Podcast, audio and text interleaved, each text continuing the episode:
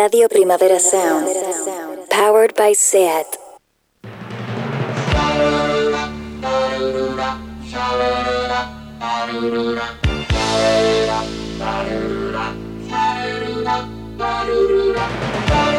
Marea Nocturna con Desire de Fez, Jordi Sánchez Navarro, Xavi Sánchez Pons y Ángel Sala.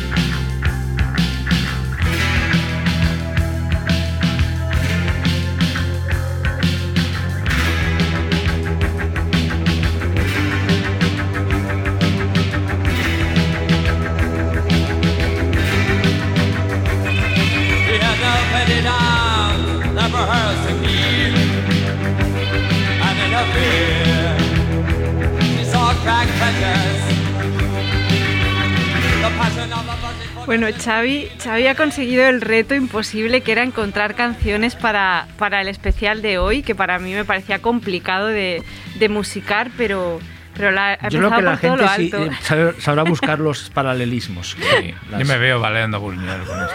Y si no te veo contestando... Bauhaus son muy Buñuel, soy muy de Buñuel. Claro. ¿Esta canción? Si no, tienes que explicarlo por Twitter. Sí, después, sí, ¿eh? me pueden preguntar si quieren, Exacto. yo encantado. Bueno, ya he presentado a, a, Xavi. Hola Xavi, ¿cómo estás? Sí, estoy bien, pero estoy en un sitio diferente.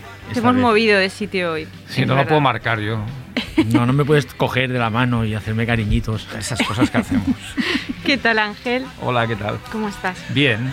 Sí, has hecho los deberes, has visto muchas pelis. Muchas ¿no? pelis. No sí. paro de ver una otra cosa en mi vida. Decir, bien, pero, bien. No, no. Pero bueno, sí, sí, sí y, muy, y disfrutando mucho. ¿Y qué tal, Jordi? Bien, aquí en el sitio de Xavi, en el sitio que normalmente ocupa él, pero no con su con su habilidad, con sus habilidades de estilista musical.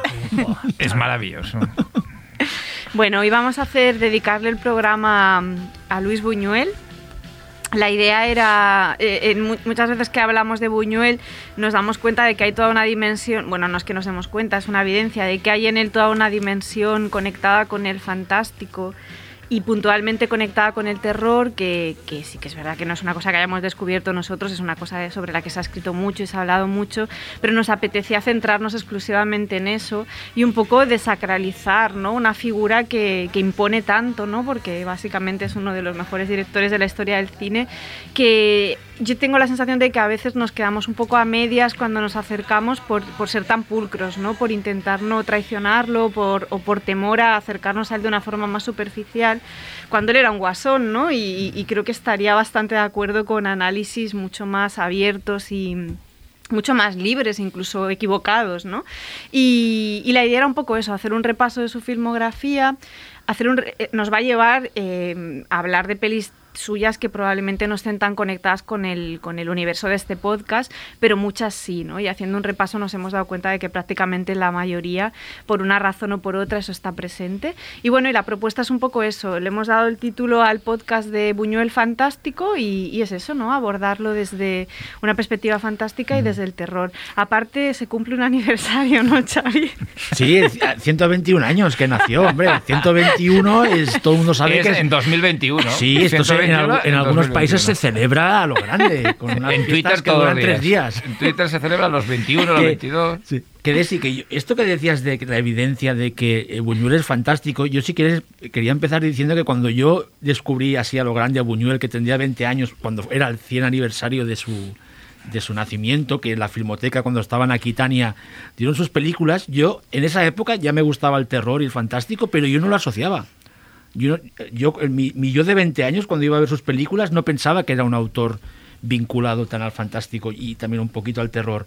Yo veía a Buñuel como este clásico que había que acercarse a él adorándolo, ese tótem, aunque es verdad que él es muy divertido, pero yo hasta hace relativamente poco no hice ese... ¿Sabes? No, no he redescubierto el Buñuel fantástico, porque cuando yo lo descubrí de, de- de casi adolescente no, no, me- no, no lo tenía metido en ese... A mí me pasa con el humor, ¿no? Que, que de golpe sí que lo tenía muy presente, que era parte importante de su obra, pero es que no hay peli sin una cantidad de gags sí, directamente, bromas, o sea, de forma deliberada, que, que- que al volver a verlas ya de adultas como que te sorprende porque era un gran guasón, o sea, realmente el humor está todo el rato en primer plano, ¿no? Jordi, querías decir Sí, algo? no, decía que hace, hace un par de, de- de mareas hicimos el, eh, aquel especial sobre, o aquel monográfico sobre directores, digamos, de- cine de autor, ¿no? Aquellos autores que nunca habían sido considerados fantásticos, y, pero que tenían piezas fundamentales en lo fantástico. Y, y precisamente uno de los temas que tocábamos era esa relectura de lo fantástico. Una relectura que conecta con otras visiones que ya se habían tenido eh, en los años 80, por ejemplo, La Torre y demás, de, de cierto cine europeo, ligarlo mucho con la tradición fantástica. Y en el caso de Buñuel, no es que tú no vieras, o sea, no es que tú no lo consideraras fantástico, es que nunca se ha considerado fantástico. Sin embargo, eh, es ahora cuando a la luz de, de determinadas revisiones de lo que es lo fantástico, conectamos su surrealismo con un lenguaje claramente fantástico, porque el lenguaje del surrealismo es un lenguaje fantástico, fantástico o por lo menos opera en las mismas dimensiones o en la misma sintonía que, que buena parte de lo fantástico. ¿no? Es muy interesante cuando eh, en los extras de la edición española de... mm, de divisa de eh, el, el discreto encanto de la burguesía, eh, Carrier explica que eh, la operación que hacen ellos, en- bueno, en un, en un pequeño documental, eh, Carrier explica la, la- el juego que hacen él y Buñuel para hacer la película. Y dicen, íbamos a llevar siempre las situaciones al máximo, al máximo de lo inverosímil, sin caer en lo fantástico sobrenatural. Es decir, Buñuel desde luego siempre huyó de lo sobrenatural, de lo más evidente, de- del fantástico más ligado a lo, a lo absolutamente y sobrenatural. Pero en cambio siempre jugó con lo inexplicado, ¿no? y es una parte, y, es- y jugó con esa dimensión, esa ambigüedad fantástica que yo creo que es lo que nos fascina todavía hoy. Y es lo que creo que le permite eh, jugar en primerísima división mundial de los mejores autores de la historia del cine y al mismo tiempo nos permite divertirnos con él en esa dimensión absolutamente misteriosa y, y- y- y, como decías tú hace un momento, muy cachonda, ¿no? Creo que tiene las dos cosas, que son una maravilla.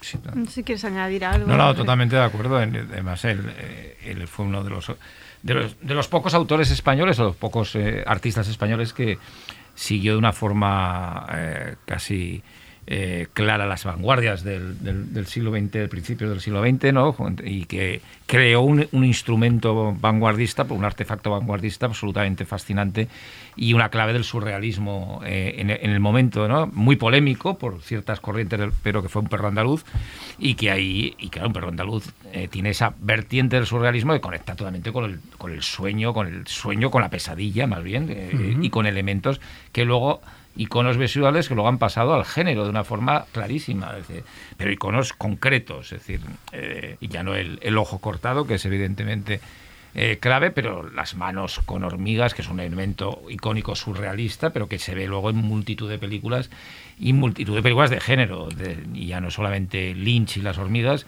sino sucesos en la cuarta fase de Saul Bass, ¿no? Incluso el, el póster era, sí, sí, sí, era un una, guiño, una referencia, un guiño al- a, a- a un perro andaluz, eh, o ciertos pósters ¿no? de la película. Entonces, bueno, el- estamos ante un autor, o, la edad de oro, ¿no? que con- incluye pues elementos también iconográficos puramente del terror, ¿no? aquellos obispos fantasmales que, que es una, eh, que le encantaban, ¿no? Estas, esta profusión de signos religiosos de mal rollo, ¿no? De, en plan catacumba llena de, pues tenemos, luego hablaremos, ¿no? Pero está presente incluso en Tristana ese beso a la figura del obispo, a la tumba del obispo, aquel que hay en la, en la catedral. Es maravilloso. Es decir, imagen. bueno, está llena de esos, de esas tendencias de ver a la religión como algo en algunos momentos aterrador, ¿no? Eh, y con un punto de, de- que otros autores pues no lo hacen de una manera tan tan sutil, al mismo tiempo tan divertida, como dices tú, porque tiene ese punto divertido que, es eh, como del, del- muy español del, del, del chascarrillo, pero di- dicho a tiempo, ¿no? En el momento justo y en el... Antes hablabas, antes del programa, del ensayo un crimen, ¿no? El final, El final de esa frase dicha en el, el punchline, ¿no? Es que es muy gracioso porque el, el final de, de ensayo de un crimen, lo recuerdo por si alguien no lo ha visto hace poco, eh, que toda la historia es en torno a este, a este personaje que, que tiene como el don un poco de provocar de forma mental, ¿no? Asesinatos o crímenes, pero él en realidad Pero no nunca toca a nadie. y él nunca consigue matar a nadie, de y- hecho, y él o vive como una frustración, no poder ser capaz, pero luego pasan Y las... encima se su- confiesa sus supuestos crímenes. y. Exacto, pero que el final se reencuentra con, con un personaje que ha ido apareciendo a lo largo de la película, que es una, una- un personaje femenino que lo rechaza en un momento de la historia, y la última frase que le dice ella, él le pregunta, eh, ¿pero tú no te habías casado? ¿Dónde está tu marido? Y dice, no, mi marido lo he dejado porque era policía y encima celoso, ¿no? Y es como, bueno, ¿y por qué este, este brocha una historia que va por otro es lado? un punchline, es de, acaba la película, ¿no? Pero no- han empezado a salir frases cuando hablábamos de Sí. este, o sea, es que en todas o, hay o algo. gestos, ¿no? O, o ideas, por ejemplo, en, en el Fantasma de la Libertad, en el primer, al principio de la película, cuando hay un soldado, creo que es en la, en la época napoleónica, sí. que le da un beso a una estatua, eh, a una que hay representada, y el, el, el marido que está en el monumento al lado, también en mu- se mueve y le pega un golpe en la cabeza. Es un gag de, de aterriza como puedas, casi, ¿no? Bueno, es decir, un que gag es- de, de, de, de Sí, no sea sí, de Loquilandia, exacto. directamente. Y, y además eh, y lo, es- lo está mezclando con una idea de la de, de- propia de, de Próspero Mérimée, ¿no? De la Venere de Lille, de, de la, de la estatua enamorada que, se, que vuelve a la vida. Es decir, que está haciendo una... Pero mete este... es muy divertido, además, ¡pam! ¿no? Y le pega con todo... Claro, Sí. se, queda, se queda tieso el pobre hombre porque es una una estatua de mármol o de pedrusco que le pega un tortazo, un cachete. Es muy divertido, ¿no? Es, eh, es- es- como mezcla ahí una propensión hacia el fantástico y, y la, la- la- la corta con un chiste absolutamente eh, inesperado. Y eh, eh, Jordi comentaba una cosa muy interesante, que es realmente es así, o sea, que cuando hablabas de esa conversación entre Buñuel y Carrier, cuando hablan de, de, bueno, de ir como hasta el límite, pero sin llegar a, a irte al género puro de alguna forma, ¿no? No tocarlo. Que claro, eso es desde una perspectiva de años atrás, es decir, en el presente, que es un tema que hemos ido abordando, eres como mucho más laxo, con lo que un cineasta como Buñuel, eh, contemporáneo, probablemente ya de- por defecto se- sido arrastrado al fantástico y al terror, ¿no? O sea que, Totalmente. que es una cuestión de, de que él en su momento entiende el fantástico y el, sobre todo el fantástico de una forma que no es la visión más amplia que se tiene ahora, ¿no? De todas maneras. Bueno, él hizo cine surrealista, Sí. como- como- eh, empezó haciendo cine surrealista, como ha, como ha explicado Ángel, porque fue un surrealista, pero es que siguió haciendo cine surrealista hasta los años 70 en Francia y ganó un Oscar siendo, haciendo su, cine surrealista. ¿eh? Total, ya está, sí. perdona, Xavi. No, no, no, pero, que, eh, pero sí que en sus películas, sobre todo en las mexicanas que hablaremos, sí que tiene ese elemento gótico que es, era, es que eh, ha conectado directamente a veces con las obras o, o- o el material que, que, que trataba, porque yo, ah, ya hablaremos, pero por ejemplo el inicio de Susana es que parece una peli de terror gótico, con ella ahí en la Sí, sí. en aquel calabozo, no sé, una- como una, o sea, con culebras, ¿os acordáis? Sí, sí, sí, con- o sea, es, es una, una, una imagen poderosísima que parece que sean pues los que cuando estaban haciendo ahí el ataúd del vampiro, que, que estaba como en línea con el gótico, después va la película, va para otro lado, ¿no? Pero que el tío coge elementos y en Los Olvidados, si recordáis, una de las, una de las- es curioso que una de las escenas más, Los Olvidados, que ahí sí que hay algún, hay algún chiste, pero ya es, es un poco más, más, mal, más, más mal rollera, el momento más bonito es la historia esa que le cuenta al niño ese que abandona al padre, que tiene esa diente que recoge de un cementerio, una diente de un muerto que la coge con luna llena, porque te- que- que- pero es una historia de... de- Bueno, porque ahí está mezclando además algo maravilloso que es todo el potencial gótico español y de trauma también eh, de crítica a la religión con el mexicano que ya es brutal, es decir, en la, en la época mexicana ¿no? se juntan dos tradiciones dependientes en cierta manera, pero que, de- que juntas explota por todos sitios y además los olvidados que a mí me parece una película a ratos eh, me parece Todd Browning.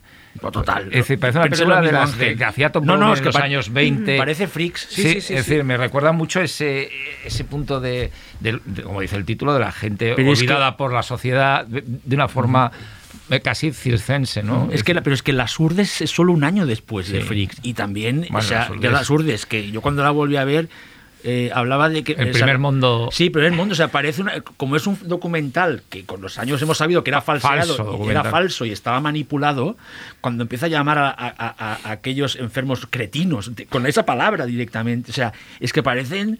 Adiós, eh, goodbye tío Tom del pro. O sea, es que es descarado. Él lo hace con. Claro, él, él está adelantado a su época de una manera brutal de cómo Bueno, en esa época el cretinismo era una condición Era- médica. era- No- sí, no, sí, o sea, sí, pero no bueno, o sea, que era estaba una- era una utilizando- etiqueta, digamos. Sí, sí, una etiqueta, que pero que, las cosas- que te sorprende porque no está tan alejado de como los documentales que hacían los italianos en los 60, que se iban a África y sacaban ahí gente y se inventaban Sí. historias o se lo hacían venir bien, que claro, las urdes tiene un poder ahí telúrico y aparte el, el- es como esos carteles de disclaimer, ¿no? Esto es una película que denuncia el estado de la- cuando en el fondo lo que estás haciendo es hay algo de amarillismo, muy bien hecho, pero como no sé, es un tío que ya jugaba con unos conceptos que era súper avanzado a su época realmente. Bueno, se ve una tensión muy clara en, esa película en concreto, en Las Urdes, en Tierra sin Pan, se ve una tensión muy clara entre una vocación de, de intervención social, de realmente querer aportar algo en ese ámbito, pero por otra parte la, la tensión con, con ser amarillista y con ser sí, sí, manipulador sí, en el fondo sí, y, con, sí. y con el trabajo de, de autor. porque Bueno. sería uno de los primeros falsos documentales, ¿no? Sí. O sea, de los Bueno, primeros, sí, prim- sí. entre comillas, o sea, si consideras que Flaherty también hacía falsos Sí. documentales, pues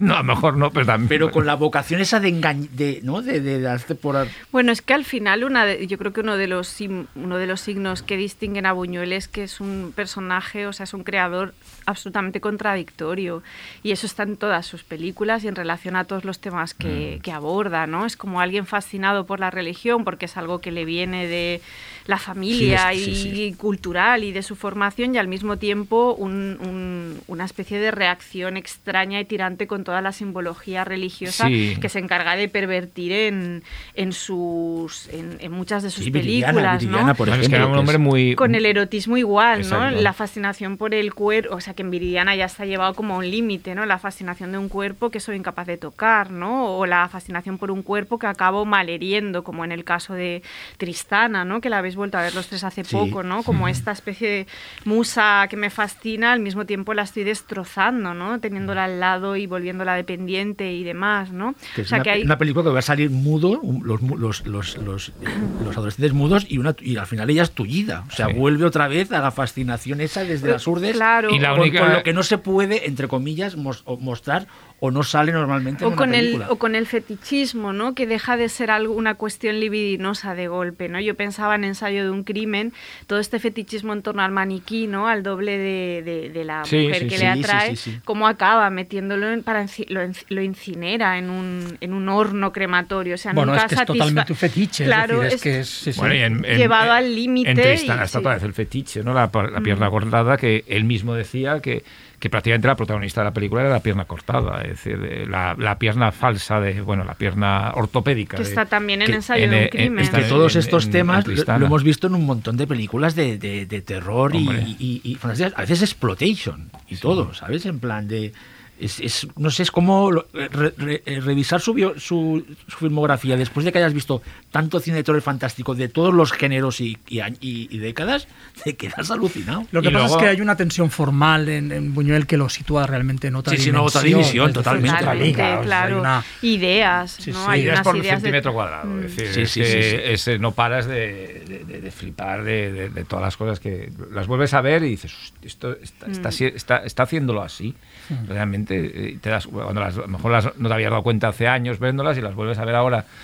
Y, y- dices, mm, la- la- cómo, cómo utiliza la narrativa, con qué sencillez, además, con, sin ser nada pretencioso, impostado.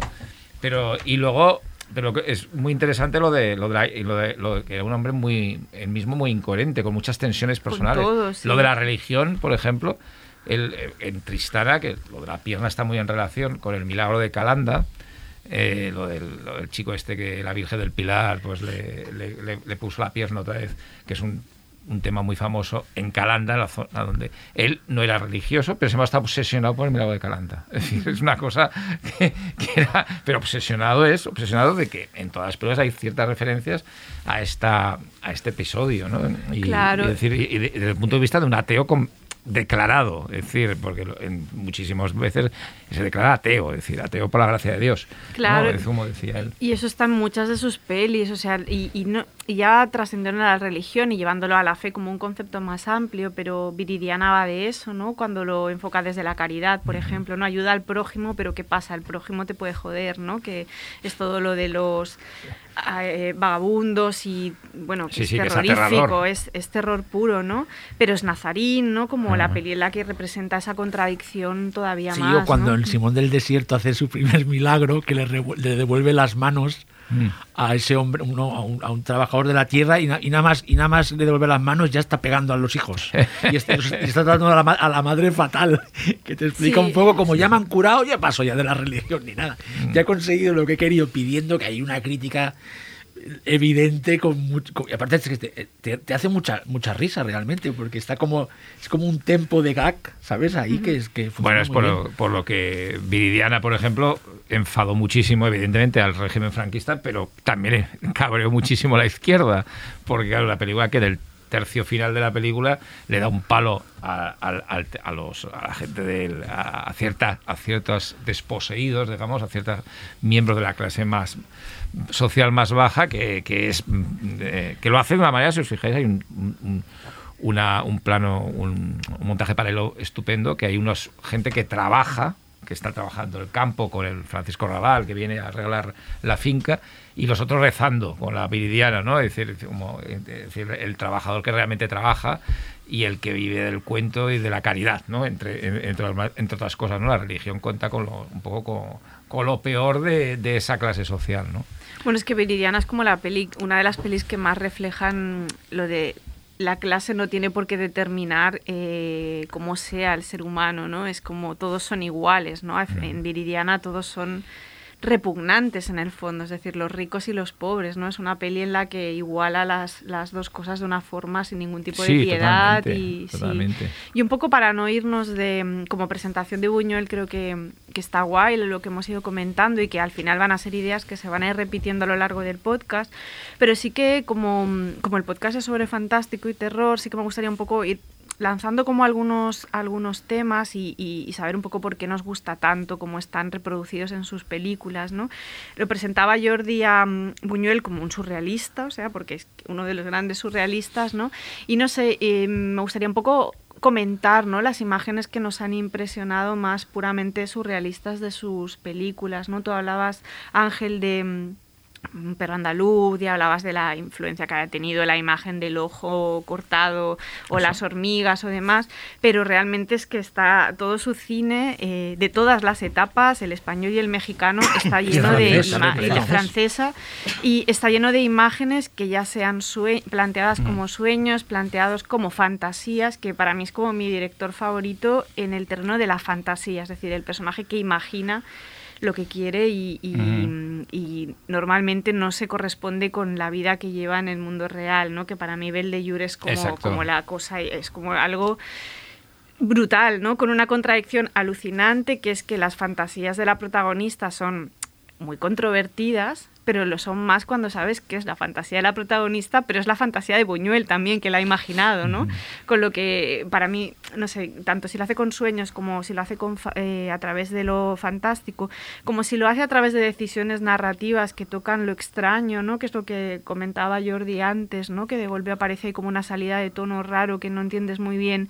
No sé, eh, un poco hacer un poco de repaso de esas imágenes Sí. que nos han impresionado, ¿no? A mí me gustaría comentar lo que, lo que hablaba de Belderure, lo dejo para, para el final, pero cuando Jordi, Jordi y yo coordinamos un libro para Sitges sobre cine y sueños, y mm, salió evidentemente Buñuel y haciendo un poco de repaso, hay un sueño increíble que está en Los Olvidados, que es el sueño de Pedro, que es como algo Esa- no, no, no, no te lo acabas. Sí, sí, sí. brutal, o sea, es como una de las Bueno, escenas sí, sí, oníricas más e- e- increíbles. Esa y después la muerte del Jaibo al final. Sí. Que es que yo me quedé cuando la revisé para el Es programa. totalmente- Es fantástico. O sea, es que es, es puro cine fantástico y, Mm. y- bellísimo, además, Sí, de, un, sí. de un nivel de que yo. me- el- las dos esas, esas escenas de los olvidados me quedé y después. Es espectacular. Y, y si me dejas un momento, los olvidados, toda la parte que está rodada en estudio, que se ve que es estudio, es, es, de una, es que tiene ese tono irreal, casi de postal medio siniestra es, es alucinante también. O sea, esta es una película que.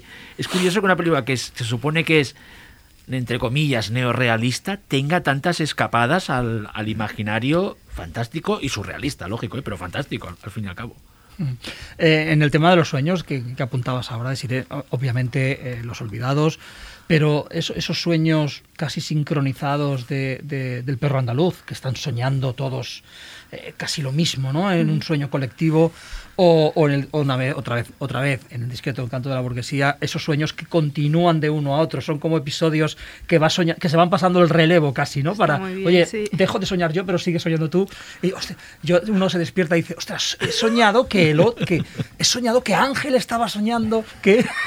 o sea, e- esos sueños dentro de sueños, es, bueno, es Nolan antes de... Es antes, es, es- es- es Bueno, ese- Inception. antes de- Es que hay mucha gente, yo me peleo con mucha gente que me dice que no puede soportar los sueños en el cine y pienso, es porque no has visto las que tenías que ver. O sea, a mí los sí, claro, sueños supongo en será el a, las que cine- lo hace- a los que lo hacen mal. O sea, Claro, pero quiero decir que, que, al- que ahí hay un temazo, o sea, nos hicimos un libro entero y realmente es una pasada, o sea, y no era el tema de lo onírico, ¿no? Que, que es como una etiqueta que se le pone a todo, ¿no? Eran escenas que eran sueños claramente, Sí, que el personaje se despertaba en un momento, o sea que... Sí, sí, bueno, que te despierta y dice que, que- que he soñado, pasado? he soñado que entraban unos militares aquí cuando estábamos cenando y me matan. Y luego, o sea, es decir, es- ese tipo de, de- de juegos con la narrativa y cómo el sueño, la lógica del sueño contamina la lógica narrativa de la historia principal y demás, eso es continuo en Buñuel, o por lo menos en las, películas que más me interesan a mí de Buñuel, ¿no? Y antes decías imágenes concretas, es que está lleno, es que hay muchísimas. Yo, por ejemplo, una de mis favoritas también es porque eh, me he repasado, me he aprendido de memoria y me, y me alucina completamente, es mi película favorita de, de Buñuel, El discreto encanto de la burguesía. Para mí el piano este que sirve como instrumento de tortura, pero que cuando están aplicando una descarga eléctrica en el guerrillero terrorista, empiezan a llover cucarachas sobre el teclado del Sí. piano. Es decir, ese tipo de eh, imágenes surrealistas, para mí es, es- es- Buñuel es monumental en eso, ¿no? Eh, esa y que no dejan de ser variaciones de las hormigas, de bueno, los bichos. Bueno, en son sus obsesiones, ¿no? Pero esa repitiendo. imagen de unas eh, cucarachas cayendo sobre el, eh, sobre el piano me parece completamente Sí. bueno, sublime. A mí hay una, bueno, a mí en- en- eh, hay una muy sencilla, pero que me produce una, una tremenda inquietud y aparte, dentro de la película es como un momento extraño, que es el sueño premonitorio de, Viri- de Tristana eh, con la cabeza cortada de Fernando Rey, ¿no? Eh, que en el campanario, otra de los campanarios, que es una obsesión de, de Buñuel, que, que, que hereda en cierta manera a Hitchcock, el, el campanario luego de Vértigo, ¿no? Es decir, es una... una Que además sale varias veces, ¿no? Ángel? O sea, veces, la sí cabeza sale varias veces. varias veces. Y además de una forma como si fuese una campana, ¿no? Es decir, que es un elemento...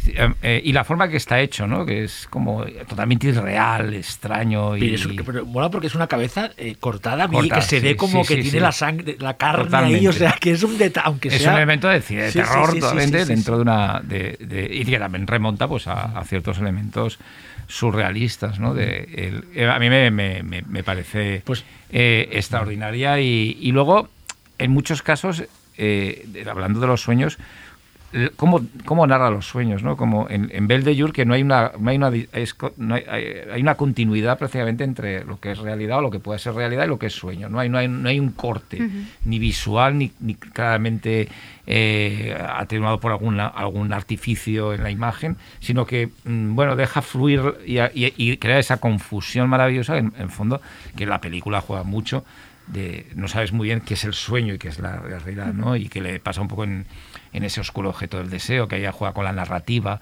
es decir, el, el relato contado como un poco el relato soñado, ¿no? De Fernando Rey sobre la chica en el tren, que en fondo cambia de cara y cambia de, de cuerpo, de, de actriz, físico, sí. por según la, la, la actitud del momento del relato, ¿no? Está contando, me parece, cómo afecta a la subjetividad de- del propio Buñuel a, a la, a, la, a la narración visual de la película. Es decir, que todo son cosas impresionantes, vamos, que las ves y, es que no- lo que dice Jordi no, es para no acabar. Yo, me quedo con el, con el inicio de, de- imágenes así que se, me, que se me han quedado marcadas, y esta vez aún más, es el inicio de ensayo de un crimen, cuando pasa lo que pasa y muere la institutriz por accidente, y él primero la mira ya muerta y después le mira las, las medias, y entonces ves ahí que asocia una cosa a, a la muerte, la excitación sexual, que me recordó como podía ser el, el inicio de- del psicópata de un Yalo de los 70, de Humberto Lenzi. O sea, de un niño, o sea, ¿sabes el típico Sí, sí. flashback que aparece Sí, eh, a- hacia el final o, la- o el o el flashback que O se repite en oscuro, tenebre? sí. El final que se repite en tenebre, o sea, es, parece eso, pero llevado a la comedia negra, que lógicamente la comedia negra es uno de los géneros que más relacionados están con el terror y el fantástico. O sea, que la con el la- surrealismo tiene alguna eh, relación. bueno, es, que es una- es una- tiene, no, toda- eh. tiene parte, sur- o sea, su cine es surrealista en parte. Y esa, ese, nadie, como en la, en la época hizo una comedia negra tan buena como, como Buñuel. Y yo creo que es una, es, una, es una cosa que se ha repetido en un montón de películas que vemos en muchos festivales de cine fantástico que van ahí, que están en ese territorio, que juegan con el tema de asesinatos, de, ¿no? De, de- después hay una película, de hecho, él crea una especie de, a partir de, de Ensayo del Crimen, se crea una corriente en México, y está esta película fantástica del esqueleto de la señora Morales, que es un marido que, eh, que mata a su mujer, la, la, Sí, la- sí. la mete en un desto de ácido, o sea, que es que es puro, puro... Es una película, eso sí que es una película ya de terror directamente, comedia negra, y que eh, nace un poco de Buñuel, de que vieron que ahí había una, una, una manera de entender el, ¿no? el humor con cosas macabras que está, eh, después de ensayo de un crimen lo hemos visto montonazos de veces. A mí me, yo me quedo con las fantasías de la protagonista de Belle de Jour, que me parece como, o sea, y de hecho pienso, esta- son tan inabarcables que desde una óptica contemporánea ¿no? y de esta necesidad de la que yo soy parte, porque realmente es algo que tiendo ahí de sobreanalizar las imágenes, es como que tienes las de perder todo el rato, ¿no? porque hay un nivel de, de perversión, de mm, contradicción, de, provocación tan al límite que me cuesta como acercarme a ellas y, tener el valor o la osadía de cuestionármelas o de intentar int- interpretarlas. ¿no?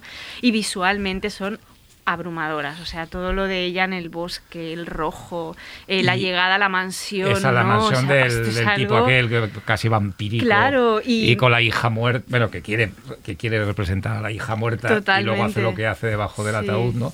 Eh, que no se ve, pero te lo imaginas. Eso, esa ima- ese, Eso ese- es brutal, eso- pero ese- la llegada esa al, ca- es- al castillo, ¿no? es a esta especie de mansión con el coche de caballos, todo esto es como, no sé si es de caballos. Sí, es el como ruido una- de los cascabeles me que asocia ella a, a que empieza ahí sus como sus fugas, ¿no? Sí, De sí. sus Sí. sueños, que me pareció un detalle que cuando la, la la revisé para el programa es que flipaba, el detalle ese Sí. del sonido de los cascabeles Bueno, es como que esa- todas que, esas- te, que te que te que te- le acti- la activa a ella, ¿no? Ya- Hay todas simetrías, en tanto en Belle de Jour como en todas las películas. todas, ¿no? Pues sí. hay como espejos que se van mirando y, va- y van. Pero- y en Belle Jour quizá es que además la cierra como en un bucle eterno, ¿no? Es Sí, decir, de hecho hay forma- planteado una forma que ahora vamos a cambiar de bloque y podemos entrar a fondo de eso, es que en todas sus películas está la idea está de la, o en casi todas, de la dualidad, ¿no? Del do- a veces del doble llevado al límite, ¿no? Y a veces eh, de un personaje muy contradictorio hasta el punto que conviven dos personalidades muy distintas Sí. en, en el mismo cuerpo, ¿no? O incluso la cosa está de la personalidad que proyectas y la real, ¿no? El caso de él, ¿no? La, Mm. la- la película del paranoico, ¿no? De, de- de libro, además, que de cara al mundo es el tío más Sí. encantador del mundo, ¿no? Está totalmente. Exacto. O sea que si os parece, mm, pasamos al siguiente bloque y hablamos de alguno de estos temas. Vamos allá. Marea nocturna.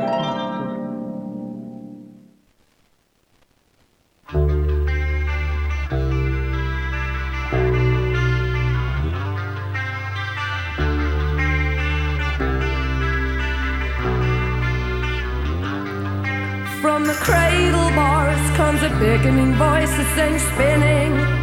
You have no choice.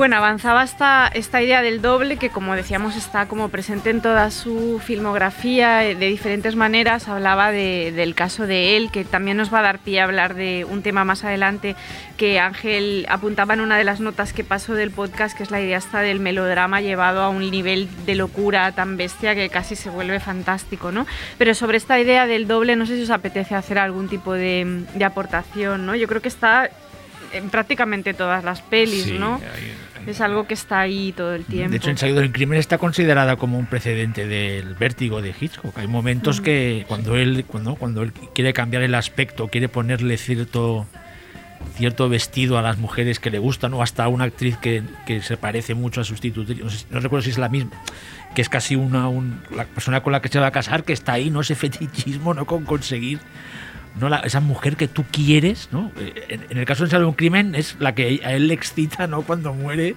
en esa conexión extraña de, de Eros Thanatos. Yo creo que sí, el, desdo- el desdoblamiento, el doble, está en todas las, en casi todas las películas de Buñuel, en ciertos personajes, sobre todo muy marcado, ¿no? En Beldeyur ya es, vamos, es quizá... Es donde lo lleva bueno, más lleva al al límite, extremo. sí. Una variación del tema Sí. del doble muy interesante, Muy interesante. Pero en él también, en, en él hay, hay casi una transformación, ¿no? De lo que decías tú, que, Sí, que- es un hombre íntegro, maravilloso, simpático, incluso atractivo. Y cuando la intimidad, de repente, cuando- en- con una serie de. No que parece que se tome algo, ¿no? Se convierte en una especie de, de Hyde, ¿no? Loco, Sí, sí. incluso despeinado un poco, que muchas veces pierde la. La compostura, la compostura y es, es muy, muy interesante. A mí me recuerda mucho al, eh, fíjate, una película que creo que lleva ese extremo de, de esa dualidad a través de los celos, ¿no? de cómo los celos son un motor o son la pócima que desdobla al personaje de un ser eh, absolutamente casi perfecto, encantador, socialmente atractivo y a, a un monstruo, eh, a lo que le pasa a Jack LaMotta en Toro Salvaje. ¿no? Y- y incluso yo creo que Toro Salvaje imita en muchas cosas a él. Yo creo que es una película que Scorsese yo creo que la tuvo en cuenta Presente, porque sí. a veces eh, Jack LaMotta ve cosas que nadie ve, como le pasa a- al personaje de Arturo de Córdoba, es el actor Sí. eh, en, en él, que es un actor que a mí me encanta porque también hizo Los peces rojos, que me parece otra obra maestra. Pero eh, bueno, es, eh, está en, en- en toda la filmografía, circunda esa, ese desdoblamiento, eh, incluso en, en- en ciertos momentos de, en Tristana, ¿no? La Tristana de inocente, cómo se transforma, cómo se desdobla en un monstruo, ¿no? y en, en una, en una- en una persona que no tiene nada que Nada ver al que ver. final, ¿no? La, la tristana de la Sí. primera imagen con la tristana de Nada. la última es una Que está el cuando la maquilla ahí como Sí, si es- estuviera, como si se hubiera, estuviera poseída, ¿no? Poseída por el totalmente, diablo. ¿no? Como- poseída totalmente. Cuando, cuando hace esas prácticas de caminar en el pasillo, con el es que es- realmente son momentos de rollo variaciones, medio son, macabro. son variaciones del doble, ¿eh? todo, porque Sí. no, no hay doble explícitamente, pero la dualidad humana está Mm, presente el- constantemente. la contradicción La contradicción, humano, las sí. dos caras, eh, la transformación, en el caso Bueno, de Tristana, eh, los maniquís que son eh, una, réplica, exacto. como en el caso de, de Ensayo de un crimen. Ensayo de un crimen, es decir, Mm. la figura de la duplicidad es continua. Del mismo modo que no me quiero escapar del tema, pero luego si queréis hablamos un poco del mismo mm, tema que es la, la- la repetición como estructura narrativa, que Sí. la utiliza mucho también, ¿no? Cosas que se repiten, Sí. que ocurren varias veces. Con pequeñas variaciones Sí, a veces. sí, sí, sí. Eh, pues esos son grandes, grandes temas de su filmografía que, bueno, son además marcas de estilo muy poderosas. ¿no? Y luego, bueno, ya en, en ese oscuro objeto del deseo, el, el desdoblamiento ya es eh, conforme Literal, el ánimo ¿no? del, Sí. del narrador, ¿no? Sí. Una es una tipo de mujer y otro es otro tipo de mujer, la conchita andaluza, carnal y sexual, que baila desnuda en, delan- del flamenco delante de los, sus clientes, y la fría francesa Carol Bouquet, ¿no? que, que medio un poco frígida, que le cuesta las relaciones sexuales. Bueno, es eh, esa... Bueno, ese es un tema que está en entonces, gran bueno. parte de su filmografía, Sí, sí. ¿no? Porque también es eso, También es ¿no? eso. Mm. Bueno, hay constan- constantes alusiones a la imposibilidad de, de, De la satisfacción. de la satisfacción sexual, ¿no? Mm. Y la imposibilidad del sexo directamente. Sí, es sí, decir, sí. otra vez, y perdonad que sea pesado, pero en, en, en, en el, discreto, en, el el discreto, discreto. en el discreto canto de la burguesía hay un montón de ocasiones en las que los personajes intentan encamarse y no pueden, porque Mm. o viene una visita... Pero, a veces es porque no pueden ellos, o sea, porque a la vez que sienten esas ganas o ese deseo, lo autocensuran. Sí, ¿no? o porque Es como- ocurre algo que es la excusa perfecta para dejar, Para de, dejar hacerlo. de hacerlo, o sea, sí. venga, oye, no, pues cambiamos de tema, ¿no? Y saltamos por la ventana y nos vamos. a- Es decir, eh, que, es que es continuo también ese juego con eh, eh, la pulsión sexual eh, constante nunca satisfecha, nunca, siempre reprimida, ¿no? Y es también un... Por eso lo de la contradicción, ¿no? Entre desear y, y- y frenar el deseo de la manera que sea, ¿no? Como nunca, nunca lleva, llegar, llegar, llevar a término nada, ¿no? Siempre se queda todo en ese punto de ambigüedad que es muy perturbador, ¿no? Y, y muy interesante. Sí, que lo hace único. Es que eh, luego al final hablaremos del programa, pero claro, si ni- es- no se puede imitar. Igual le puedes coger algo, no sé, o algo de, de- de- de su espíritu, o algún detalle, pero es. Sea, él creó su propio imaginario y que otros las han partido de ahí para crear sus. Sí, eso luego lo hablaremos, pero una cosa interesante es como, como buen observador y como buen em, fetichista, para mí sigue siendo fascinante cómo supo como incorporar la iconografía de cada uno de los países en los que rodó, ¿no? Porque no es como un, un español con el sentido del humor español rodando en México o en Francia, o sea, realmente supo integrar Sí, muy bien. desde la Sí, admiración y como la fascinación los imaginarios de, de otros países y llevárselos como a su universo, ¿no? Y Yo creo que eso lo, difícil. perdona, es, eh, eso lo hacía porque en el fondo, eh, lógicamente, Buñuel no era tonto y sabía que eso enriquecía las películas. O sea, ese rollo que, si, que si fuera capaz de, de- de captar, como Los Olvidados, que es, es increíble, el, el folclore autóctono, hace que su película, las películas fueran mejores. Porque hablaban, aparte de ser películas que tenían ese rollo universal, hablaban de cosas muy particulares, ¿no? Y con, y con detalles de ese sitio donde él estaba rodando. No, no, la verdad es que tienes razón de ese. Eso es una. es Sí, además cuando, cuando rueda en España, eh, en Viridiana y Tristana también, eh, después de estar en México, y vuelve a España y, y capta perfectamente Sí, sí. la esencia de lo español, ¿no? En aquella zona de, de donde se rueda Viridiana, pero sobre todo en Toledo, ¿no? Ese Toledo Bueno. que es, eh, es la que en tantas películas ha salido como la cuna casi de lo, de lo español, ¿no? De, de lo más arraigado. Recordar eh, el, el- la película de, de Polanski también, la, no- la novena puerta. Que también sale Hablábamos de que, hablábamos, ah, cuando preparábamos el programa, hablábamos de que, por ejemplo, Viridiana o Tristana eran Spanish Gothic. Spanish O sea, Gothic.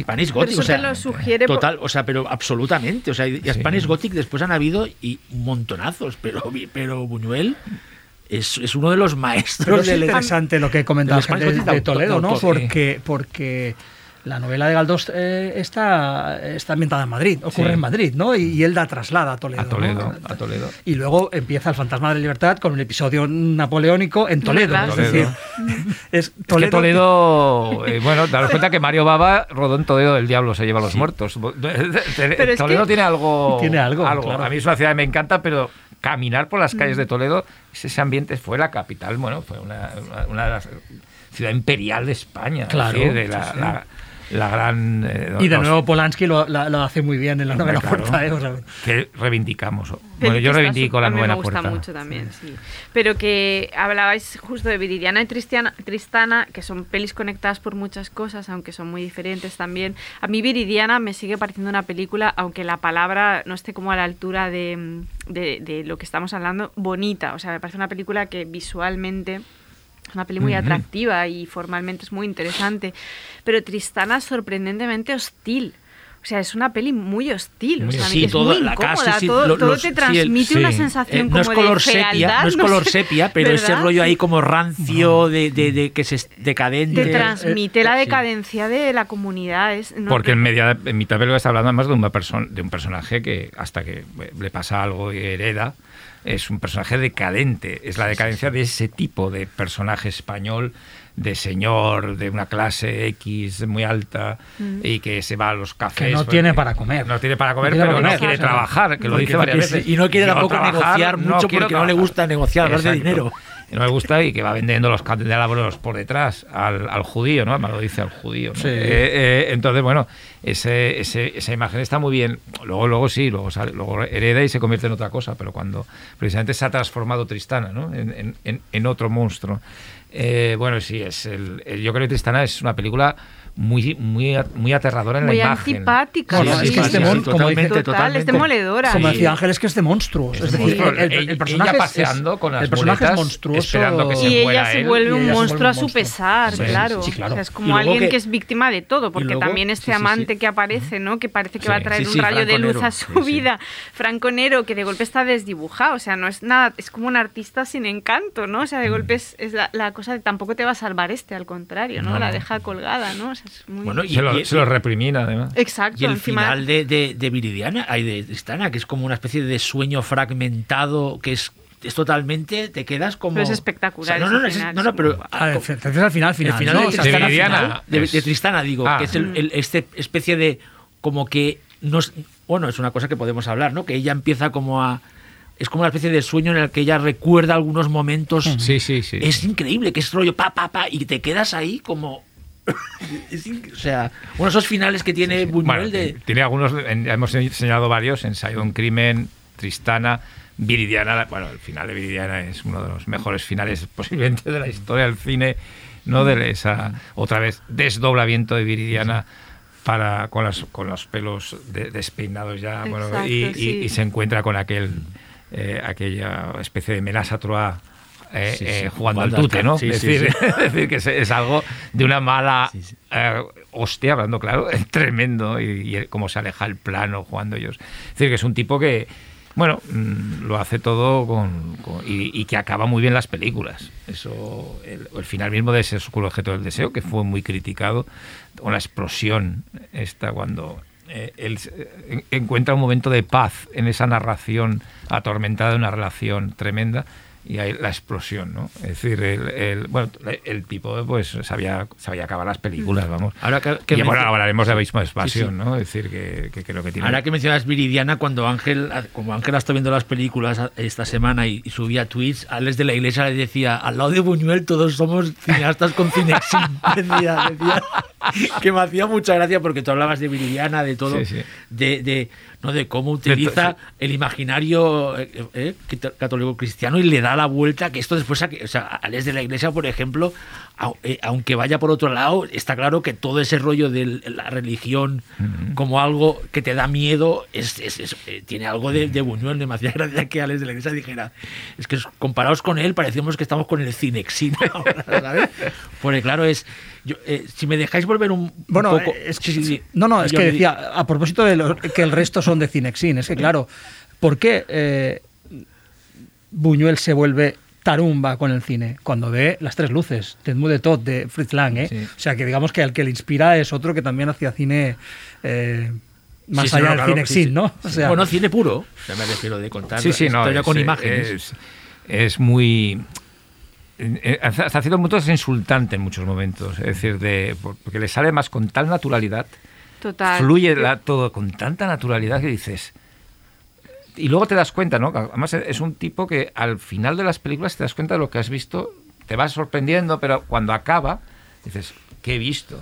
Y sobre ¿No? todo decir, que, que hay eh, que... maravilla he visto. Que yo hago como el llamamiento este, que siempre lo digo cuando doy clase de, eh, de, de gente que, que lleva menos tiempo viendo cine por una cuestión de edad. O sea, alumnos que tienen 20 años han visto menos pelis que nosotros porque tienen 20 años. O sea, que, que se atrevan con Buñuel. Porque sigue habiendo como esa distancia, ¿no? De Sí. que es un grande, ¿no?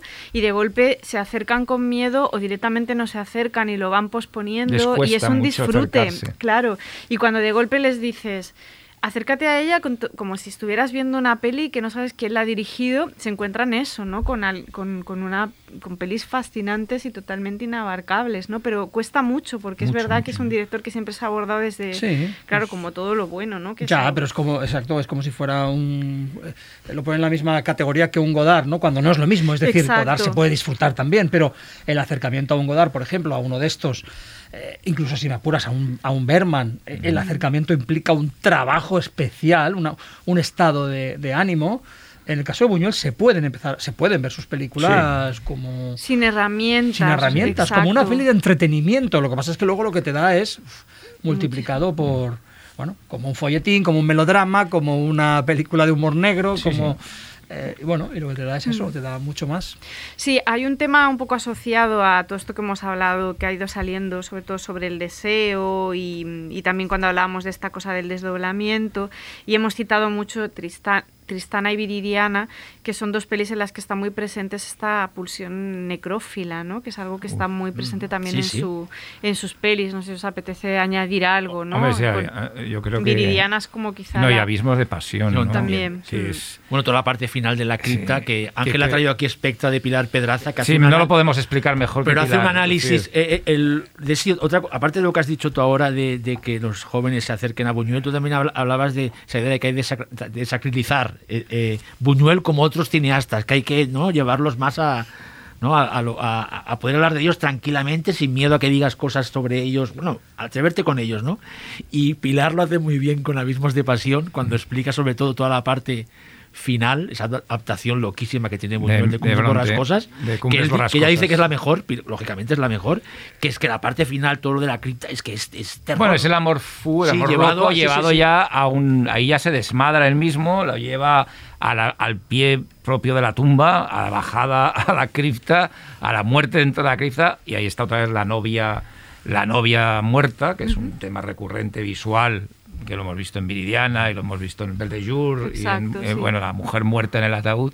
eh, pero ya ha llevado a un. eh, Es, es llevar al melodrama, que en fondo Cumbres Borrascosas es un melodrama gótico, con elementos góticos, ya la novela, y que las adaptaciones que ha tenido todas mantienen ese punto, pero lo de Buñuel en, en esta película, encima mexicana, de la etapa mexicana, lo cual le da aún más es más eh, ambiente de, de cementerio, ¿no? de, de presencia de la muerte de una forma muy exagerada. Es una película muy exagerada, como quizá también lo es él, ¿no? de, de propio melodrama mexicano, ¿no? de, también del concepto.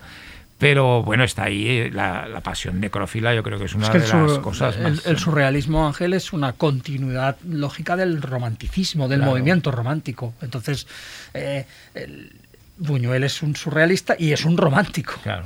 O sea, en el sentido cultural del término me refiero, ¿eh? no en el sentido artístico. Pero es que aparte esto de la necrofilia y la y, y, ¿no? y de y sobre todo asociado a, la- a la- a las mujeres, leyendo, mira, ahora que Ángel ha traído Spectra, eh, eh, Pilar Peraza me, me descubrió el cuento este, La Resucitada, de Emilio Pardo Bazán, Sí, de Emilia sí, Pardo- sí. Que, que es que es buenísimo, o sea, es buenísimo y, y yo realmente no lo, lo desconocía y esas casualidades chulas que a uno le pasan en la vida, fui a una tienda de segunda mano y me encontré un libro de relatos extraños de fantásticos de la literatura española y estaba este de Emilia y, y flipé realmente. Supongo que yo creo que hay algo en el, en el imaginario español de la de la ¿no? de, sí, también de- en Becker un poco. y en- sí. de la, del amante que vuelve de la bueno claro es que es un es un Tema- tropo rom- romántico clásico me refiero Claro. que los surrealistas aparte estaban fascinados con el romanticismo clásico con todo esto lo macabro la idea de ir a cementerios no lo sobrenatural aunque como bien decía Jordi nunca lo nunca fuera evidente lo sobrenatural fuera más sugerido no y que lo tienen ahí lo, han- lo han mamado Pero la sugerencia necrófila yo creo más bonita de la historia del cine y, y, y con esto que, que lo que has dicho sobre que Viridiana es una película bonita en muchos momentos. Visualmente, Sí, ¿no? O sea, es, es una- es la escena de Fernando Sí. Rey sobre la cama vestida de, Sí, sí, de- es de- brutal. de novia Sí. muerta Silvia Pinales, ¿no? que es el póster del estreno de la película también en, en muchos países. Eh, es una imagen absolutamente fascinante que resume ese, ese punto, ese gusto necrófilo de representación, ¿no? porque ahí en el fondo es una representación como también lo es en Belle de Jour, ¿no? En, en el momento que hemos ah, ah, La dicho fantasía antes, está de la fantasía. casa, sí. Pero bueno, es maravilloso y, y lo hace de una manera perfecta. Aparte es uno como de los últimos tabús, ¿no? La necrofilia, ¿no? Que un, por un tío que le gustaba ir al límite a veces de las cosas, pues tenía que... Es normal que estuviera presente muchas veces en su cine. Sí, pero es que es un tema tan cinematográfico. Sí, sí, sí, sí, sí, no, no, sí, y sí, sí. literario, pero vamos, es que hay obras maestras del cine que, que- cuyo Hombre. tema es la necrofilia. Y también está en el Fantasma de la Libertad, en tanto en el principio como al final también. Es, es el- el- eh, está también insinuado de una forma muy clara eh, en el papel de, parece que era Jean, Roche- Ro- Jean Rochefort, en, en el Fantasma de la Libertad. Bueno, es decir, que es- está en toda su obra dis- diseminado de una manera muy sutil, muy a veces más gráfica, quizá con toda la parafernalia eh, exagerada de Abismo Sí. de Pasión, que ya es el, el Y en, y en- y en Simón del Desierto, una de las apariciones míticas de Silvia Pinal del demonio Es es, en un ataúd. en que un ataúd. a- aparte, la- eh, esta imagen de ese, de ese montaje que es un ataúd que van que se ve que lo van tirando con la cuerda es, es maravilloso o sea yo no sé si en ese momento se había hecho una película eh, ahora un ataúd de estos que se mueve solo lo hemos visto mil veces pero Simón del, Simón del desierto que para no sé si aún hemos entrado a fondo o vamos a entrar después pero toda la parte está ya hemos hablado del imaginario cómo eh, Buñuel utiliza estas imágenes religiosas para el, para el género Claro, Simón del Desierto es una película adelantadísima a su época, porque todo lo que plantea esa película de las tentaciones de, de- del, del demonio, que sea una mujer, o sea, es que es un, es un es una masterclass de lo que vimos después en un montón de, pel- de películas Pero al, mismo terror tiempo, religioso. yo pero al mismo tiempo, Xavi, es una película muy conectada con lo que se hacía 40 años antes, Sí, es sí, decir, con sí, los sí. años 20. Sí, sí, totalmente, tienes toda la razón. Claro, es, es- claro, no es que sea adelantada a su tiempo, es que recoge Que toda una la herencia de las vanguardias. La herencia de las vanguardias y, y te lo plantea de Y otra tiene, manera. y tiene dos imágenes premonitorias para mí. La, la Silvia Pinal vestida de niña me recuerda a Toby Dadnit, no sé por qué, el, el diablo de, de niña. Es muy baba. Siempre sí. llevas el tema Toby Claro. Y luego hay una imagen final cuando está en la discoteca aquella eh, Simón en- que nos eh, parece el principio de Mulholland Drive. Sí, sí, sí. sí. Es, es Bueno, un- es que Luego hablaremos, luego de hablaremos de Buñuel. Lynch. es un guiño, pero casi literal, ¿eh? aquella discoteca de gente bailando caóticamente es el principio aquel Que bueno, eh, loco ese es de- otro de los finalazos. De, El de Simón del Desierto. Simón del Desierto.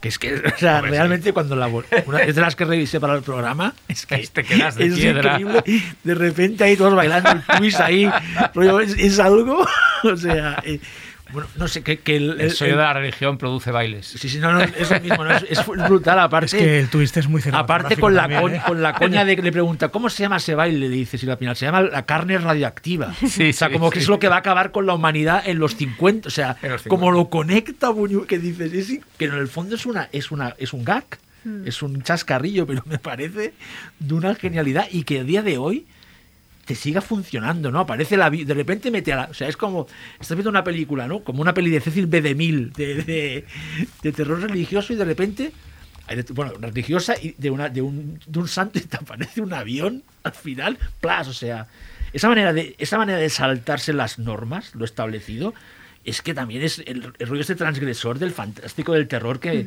que el que deja huella, que nos gusta todo tipo de, de fantástico de terror, ¿no? Pero ese, esa idea de que el género es sigue siendo el cine más transgresor, está ahí, o sea, es que está Sí, en, sí. en estas pelis de Buñuel. Pues si os parece, eh, hacemos, pasamos al siguiente bloque. ¿Estás escuchando?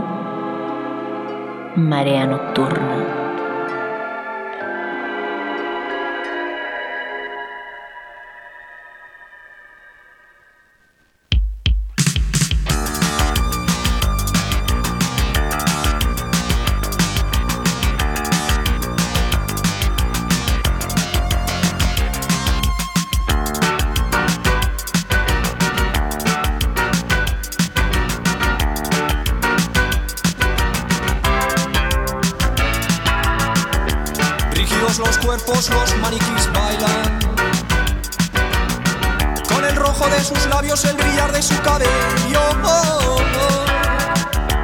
Miradas de cristal bajo el saxo envueltas. Perfecciones en los rizos, sus gargantas secas. Fiesta de los maniquíes, no los toques, por favor. Fiesta de los maniquíes, no los toques, por favor. Maniquíes de Archibaldo de la Cruz. Exacto. ¿Hay más maniquís en más pelis suyas? Ahora estoy pensando. Puede ser, ahora, ahora me has pillado, ahora nos has pillado. Ahora, ahora yo tampoco. Sí, no, sí. no te sé decir. Pero, Yo apuesto que sí. pero probablemente sí. Eh, sí que es verdad que nos hemos encallado un poco en dos pelis que son Viridiana y Tristana porque realmente son fascinantes y, y- y to- y están como concentrados todos los temas de, de Buñuel en ellas. Pero me gustaría abrir este bloque con una peli que yo creo que nos da pie a plantear otros temas también muy relacionados con Buñuel que no hemos, no hemos ido, que todavía no han ido saliendo, que han salido de una forma un poco más, más eh, puntual, que es el, la peli más re- realmente más de género, ¿no? De, Sí, de sí. Buñuel, que podría ser que, que, que- no sea algo nuevo, ¿no? Meterla dentro del fantástico del terror, quizá la que se considera más ahí es el ángel exterminador. De todos modos, yo eh, tengo que confesar que, mm, que aunque Buñuel evidentemente es un cineasta que se conoce en todo el mundo y es uno de los mejores directores de la historia del cine, a mí me sorprende mucho cuando hablo con, cuando hago entrevistas a directores de fantástico, de terror, que muchos no la conocen. Y es curioso porque muchas de las premisas que él plantea en su peli eh, se han vuelto como, como constantes, ¿no? En el cine, en el cine fantástico y de terror, sobre todo moderno, ¿no? Están, están muy presentes. Pero a mí eso me sigue llamando mucho la atención, que a pesar de ser una película muy importante y, y, bueno, una obra maestra, ¿no? De la historia del cine, tengo la sensación de que aún no se acaba como de asumir como una peli clave dentro del fantástico y del terror, cuando es una peli con un planteamiento No, no. está en una, en, un- en una dimensión metafórica, ¿no? Porque te está hablando es de- que es- del, del ser humano una vez más, pero es un, Que- lo que pasa es sobrenatural, es No, decir, es que no es un, año antes que los pájaros. Sí. Y, y la, y la- el concepto es muy parecido. O sea, es, hay una. ¿no? El, el- cómo lo hablábamos cuando preparábamos el podcast, cómo aparece el elemento fantástico sin ninguna explicación. O terrorífico. O sea, en plan, pasa esto, no pueden salir de la. Claro, es que otra vez. eh, rompedor. O sea, como el tío. eh, con toda la sabiduría que tenía de, de- las vanguardias, lo adapta ahí en el, en el 62 y crea ahí una cosa es única, o sea, única que Sí, mucha gente ha intentado eh, inspirarse, pero que eso sí que es incopiable, vamos. O sea, Sí, no, de hecho, se puede copiar uno la... la- la- la punto de partida. el eh. punto, bueno, el punto de partida no, eh, la situación, Sí. es decir, un grupo de personas encerradas y la, y la, dege- la degeneración, degeneración sí. que comporta ese encierro Eso está en muchas. eso es un Bueno, es por ejemplo, eh, Arono- Aronofsky habla de, para hablar de Moder, habla de, El Sí, pero también podríamos hablar de, de, Sí, pero- de Zombie, de George Romero. de- películas de mucho más Muchas de, otras. sí, sí, películas sí, mucho más de batalla, como aquella del búnker que, vimos- que hemos visto alguna vez, ¿no? O sea, decir, hasta de Hall. Exacto, sí, sí. Eh, es decir, eh, se puede ¿por qué copiar no? esa, esa historia, pero lo que no se puede copiar es precisamente eh, bueno, el, el- el universo que monta eh, en Buñuel con, con toda esa burguesía mexicana eh, que está perfectamente tipificada, cómo construye la, la construcción fundamentalmente dramatúrgica y narrativa de la película es, es, es, es portentosa, es portentosa y es la sitúa en un nivel de, de- de- entre las obras maestras de la historia del cine mm, indiscutible, ¿no? Y lo interesante es todo lo que van metiendo ahí, es decir, las capas y capas y capas y capas de significado que van planteándose, porque mm, cuando parece que la situación de encierro va a estar agotada, entonces es cuando entra, como decíamos antes, en la dimensión onírica, en la dimensión de los sueños. Y cómo eso lo hace a través de la imagen. claro. Porque es verdad que hay mucho texto porque los personajes hablan entre ellos, pero él tiene la habilidad de ir añadiendo capas a través de decisiones formales, o sea, Claro. a través de coreografía y a través de imágenes eh, reveladoras, ¿no? De imágenes que de golpe dices, "Buah, vaya, vaya tío, ¿no? Y cuando entra lo onírico ya es como que te vuelve loco, vamos. claro, cuando hablas de, de movimiento, eh, es que... la coreografía de esa película. Es que Buñuel es un maestro, un maestro de, de un nivel alucinante de lo que es el, el blocking famoso, ¿no? Que, que, que es la coreografía interna y el montaje interno Sí, dentro del total. plano. ¿no? ¿Cómo se- es- y cómo se mueven los actores. Sí, y más en el y en la película el, el, el Ángel Exterminador es Y en el discreto Clave. encanto de la burguesía también. También, también. encanta. Es una bueno, porque son películas que tienen, en una no pueden salir, en otra no pueden nunca hacer No nada. pueden- Por ejemplo, es decir, cuando hablemos de algo, algo de, Po- de- Polanski, todo esto del blocking también lo coge de ahí. O sea, es Polanski es otro Sí. de los grandes maestros. Bueno, de hay, cómo- hay muchos maestros en el cine sí, sí, clásico pero que Polanski, demás, que pero- estaba, ¿no? que seguro que era admirador de, de Buñuel, no me cabe la, es admirador, pues también, ¿no? no Se- lo, que, lo que decía Jordi. Y lo, a mí lo de El Ángel Exterminador es una película que una vez ya tiene momentos que me dejan absolutamente tieso, que es el es- ese niño que, que se queda a mitad de, de- que, que parece que iba a entrar, que podía entrar, que hay un momento que está la gente fuera. A mí me, me- me interesa también mucho esos dos momentos en que la gente está fuera viendo lo que puede pasar dentro, es decir, que eh, se convierte en una especie de atracción aquella casa. Y, y luego, el, el- una vez más, el epílogo, el final, ¿no? Lo de la iglesia, que Sí, me parece sí, sí, sí. absolutamente... Está eh, alucinante.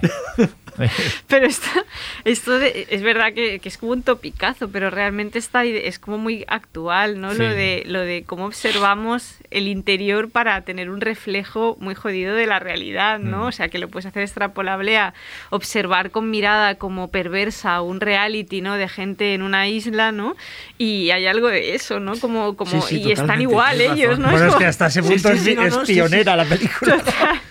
Incluso pues, cuando van las ovejitas hacia la iglesia. Sí, eso está muy bien. Y todo lo de los cocineros, toda la parte de los Bueno, cocineros los pirándose, cocineros, o sea, yo eh. con eso en, en el suelo de risa. o sea, Eso es Pero que es que esto es muy buenísimo, es gracioso. decir, la, la prisa por irse que tiene la, la- la- El la- servicio. el servicio y lo rápido que se van efectivamente, ¿no? Y nosotros ahí que se quedan y dicen, bueno, eh, Bueno, es que empieza así, cuando el, el- el el primero que se va, no, que me tengo que ir, el otro pues está despedido y se va, ¿no? Le da igual, se coge, empieza así la película y dices, bueno, un tío que se va de repente de la casa que ya... Que suele ser al revés, ¿no? Es como que retienen al se- cu- cuántas pelis, ¿no? Que el servicio al final es como el perjudicado y es el que se tiene que quedar a, a su pesar y aquí es como que a la primera se piran todos en plan, bueno, aquí No, pero esto, esto, es- pero esto me recordaba ¿no? a las novelas de después de estas de terror, ¿no? Donde los, los, los, los sirvientes sí que saben que hay algo de la casa y no se quedan por las noches. Eso, ¿Sabes? sí, Hill House, sí, sí. por ejemplo, ¿no? El concepto ese de vámonos a ir de aquí que... Y ese tipo de humor absurdo, ¿no? Y tiene que, a mí me, fíjate, todo este, por eso el personaje este del mayordomo jefe, el que se queda, Sí, el Claudio me, Brock, me recuerda a esos jefes de, por ejemplo, que tiene en algunas películas Jerry Lewis, fíjate, ¿no? Esa relación del el de botones, ¿no? Ese, el, el- el jefazo, ¿no? Con el personaje del botones, eh, siempre está como muy, eh, muy digno él y alrededor hay un caos absoluto que no se puede controlar. Y no sabe, no veis, eh, yo veo también la película que gustándome la que voy a decir, no está evidentemente a la altura, pero como versión moderna un poco oye, de, de- de nuestro tiempo de, de, Invitation, ¿no? de Karen Kusama, hay algo, ser, hay sí. algo, puede haber algo ahí también. pasa que Invitation no tiene nada de humor, No. es una peli muy... pero bueno, eso también en Mm. el fondo tampoco pueden salir por otros motivos, ¿no? Es decir, porque hay una y también son un tipo de generación de personas en relación con el lo que es Se, la se citó también con High Rise, ¿no? De Ben Wendley. Bueno, sí. Hablaron, se salió ahí, lo que pasa que no sé si, supongo que ya está En la novela de Ballard. En la novela Sí, la original, ¿no? la Bueno, es que es, lo, es el mismo esquema, es decir, es la, la- la- la decadencia brutal o la... Más que la decadencia, no, el descenso al nivel del salvajismo de la burguesía refinada, ¿no? Entonces, claro, es, es el ángel exterminador y es High Rise, evidentemente, porque el tema es el mismo, ¿no? Pero, eh, bueno... Y luego detalles subliminales hay que no se ven mucho. Ese tío que está intentando romper los tabiques. ¿no? Cuando realmente está- es- hay detalles muy. Toda la película es muy coral, muy. Claro, es, es- es muy rica. Esa sería una muy- buena película, ¿no? Para la gente que se quisiera animar, para empezar o no, o es Sí. demasiado. ¿Tú qué quieres? No, es No, muy no. divertida. No, no, sí, sí, por eso es- pienso es que una es peli para muy empezar. divertida. Y luego está la, la imagen brutal de la mano, ¿no? Que también La es mano. como... Eso es increíble. Esa obsesión que tenía peli. por las manos. Es Exacto. decir, cortadas que, vi- que le viene de la película de de eh, La bestia de cinco dedos, ¿no? Es decir, la, eh, bueno, la película, la obra y, que- y luego la película de- que, le, que le es una película que le marca mucho, ¿no? La bestia de cinco dedos de, de Robert Florey. ¿no? Es la de Florey, sí. Robert Florey. Sería una- se- qué pena que ¿no? nos gustaría como poder viajar al pasado y hablar y preguntarle de sus películas favoritas de terror, si le gustaban, yo qué sé, las pelis de la Universal, porque yo creo que hay algo, hay, algo Hombre, hay algo ahí. ¿eh? De Él fue le- ayudante de dirección de Epstein, Epstein, en, en la en casa la casa, Asher. en la casa Asher, es verdad que debe haber, de- que molaría, ¿no? Que nos explicara, ¿no? Un poco, joder, sería increíble. No, pero ya lo explicó, Ya lo ¿eh? explicó, ya lo sí. explicó. El- el- el- es evidente su manifiesto. Antes lo decía y, y me repito, ¿no? Pero es su fascinación por Lang y por especialmente por le- las tres luces, como de Todd, ¿no? Y, y- y bueno, y eso que trabajó con Epstein, adaptando a Poe. es decir, Sí. su- su- sus creencias estaban ca- claras en este caso. Y la bestia de cinco dedos, es decir, que sí que había una, no- desconocía esto de la Vista de los Cinco Dedos, Sí, que me encanta, la peli me flipa. es Sí. una- bueno, Sí, yo creo que sí que es una buena manera como de iniciarse así en, en Buñuel. Yo No, sí. no están todos sus temas, pero es una peli, aparte es que es muy divertida, o sea, realmente es una película muy, Muy muy, divertida. Y hay una cosa que plantea esta peli en el momento en el que los personajes entran ya en un momento de degradación física y de delirio, que es verdad que en algunas de sus pelis también explora un poco el horror ahí, ¿no? Como en la decadencia física y, y psicológica de los personajes, ¿no? Hablábamos de Tristana, que es un caso muy claro, porque hay esa decadencia tanto en el personaje masculino como en el femenino, ¿no? Cómo son cuando empieza y cómo acaba y cómo son cuando acaba la, la película. Pero en el caso del Ángel Exterminador es brutal, ¿no? Como de golpe se convierten en despojos humanos de una manera espectacular, sí. Bueno, es, es- ese es el gran tema, ¿no? La degradación, la- la- el descenso al estado puramente salvaje, ¿no? Que es algo que le fascina, es le fascina, o sea, esa, esa digamos, esa cara de la, es- esa cara oculta de la burguesía o lo que hay debajo, ¿no? De, de- de la- del aparente refinamiento y las aparentes buenas maneras, ¿no? Pero como cre- pero volviendo al McGuffin, es, es claro, es revolucionario. O sea, el McGuffin este de que no puedan salir y no se les explique, que es una. O sea, que aunque es después él cuente lo que cuente, es que es realmente. eh, cuando lo piensas, cuando has visto todas las películas de terror y fantástico que han habido después, sin ser un autor eh, asociado, como hablábamos, al fantástico, aquí inventó una de las ruedas del, del fantástico de los últimos 50 años, 60 años, realmente. Sí, y yo, bueno, hacemos este llamamiento como a quien quiera empezar a ver Hacemos Buñuel, llamamiento que de- empiece con El Ángel A Exterminador. quien le haya gustado la idea. niebla de Stephen, la niebla de Eh, Darabo, eh, Exacto, puede ver- debería ver Puede El ver Ángel El Ángel Exterminador. Exterminador. Pues sí, pues mira, una buena, Una buena, una buena sí, sí. heredera, entre comillas. Stephen King imitando a Sí, sí. A- Stephen a King ha salido en un programa de, de, De Buñuel. Buñuel. Somos muy buenos. Exacto. Y con, y con, y con todas las de, la ley, ¿eh? Y Hombre, de, y de forma natural, ¿eh? No ha hecho falta ahí forzar nada, Nada, para nada. que... Si no hace falta que yo haya hecho una cosa rara de no has tenido ¿eh? que hacer una de las No, no, tuyas. no ha tenido que para- hacer un Aunque, antos. aunque no ha tenido que hacer falta, un antos. falta alguna referencia a Charles Band. Pero hay bueno. que decir que, en la reunión de preparación del podcast salió Nick Antos, que ahora soy incapaz de saber por qué, no me acuerdo, pero, pero ¿Por salió. Porque hablamos de futuras películas que se van a estrenar en, en España. No, pero hay algo. ¿eh? Bueno, Algo de en Channel Cero hay algo, Claro. ¿no? Del Ángel Exterminador también. seguro yo, le- Seguro. yo le veo algo. Yo le veo algo. ¿Qué más? Le ves algo. La ¿Qué segunda más temporada. tenemos por ahí? No, apuntabais una cosa en, en el, en el. Hablando de. Bueno, ha salido a, a raíz de lo del Ángel Exterminador, que hablábamos de Aronofsky, o tú has hablado de Darabont ahora, y es que evidentemente la premisa es similar, pero realmente yo creo que es el director que más gente admira y menos gente sabe imitar, porque es que realmente es inigualable, o sea, tiene un mundo, un universo tan personal, una forma tan peculiar de ver el mundo y de acercarse a las cosas, una forma de caminar sobre la contradicción tan estimulante y tan atrevida a la vez que al final yo creo que hasta la gente que dice imitarlo directamente lo único que hace es coger determinadas premisas y, y acercarse de una forma muy superficial, ¿no? Yo creo que, que más que una fuente de... y- y ha, ha salido publicado un libro hace poco em, que está súper Sí, la bien, colección Nosferatu, de que la está muy colección sí. Nosferatu sobre Luis Buñuel que hace un repaso a su filmografía de Y una que tú forma participas y otros- sí y y, yo justo participé con ese capítulo intentando hacer como una especie de vaciado de qué herederos tiene Buñuel, porque si a, gente que por intuición yo, no sé, tenía como la sensación de que eran directores que podían, pero un poco intentando hacer el, el ejercicio de ponerme en la mente de directores que por alguna razón me sugerían ciertas conexiones con su cine, ya fuera por algún detalle argumental o por lo que sea, me ponía a buscar entrevistas con ellos para ver si era, realmente era así y te encontrabas con que lo- ellos mismos te decían que era como una influencia a nivel de formación Sí, o conceptual, o- cinéfila, sí, pero que, que- pero no en sus no películas, podían sí. como asumir eso, o sea que, que sí que que sí que citaba muy claramente, pero luego hay muchos directores que, que lo intentan, pero no,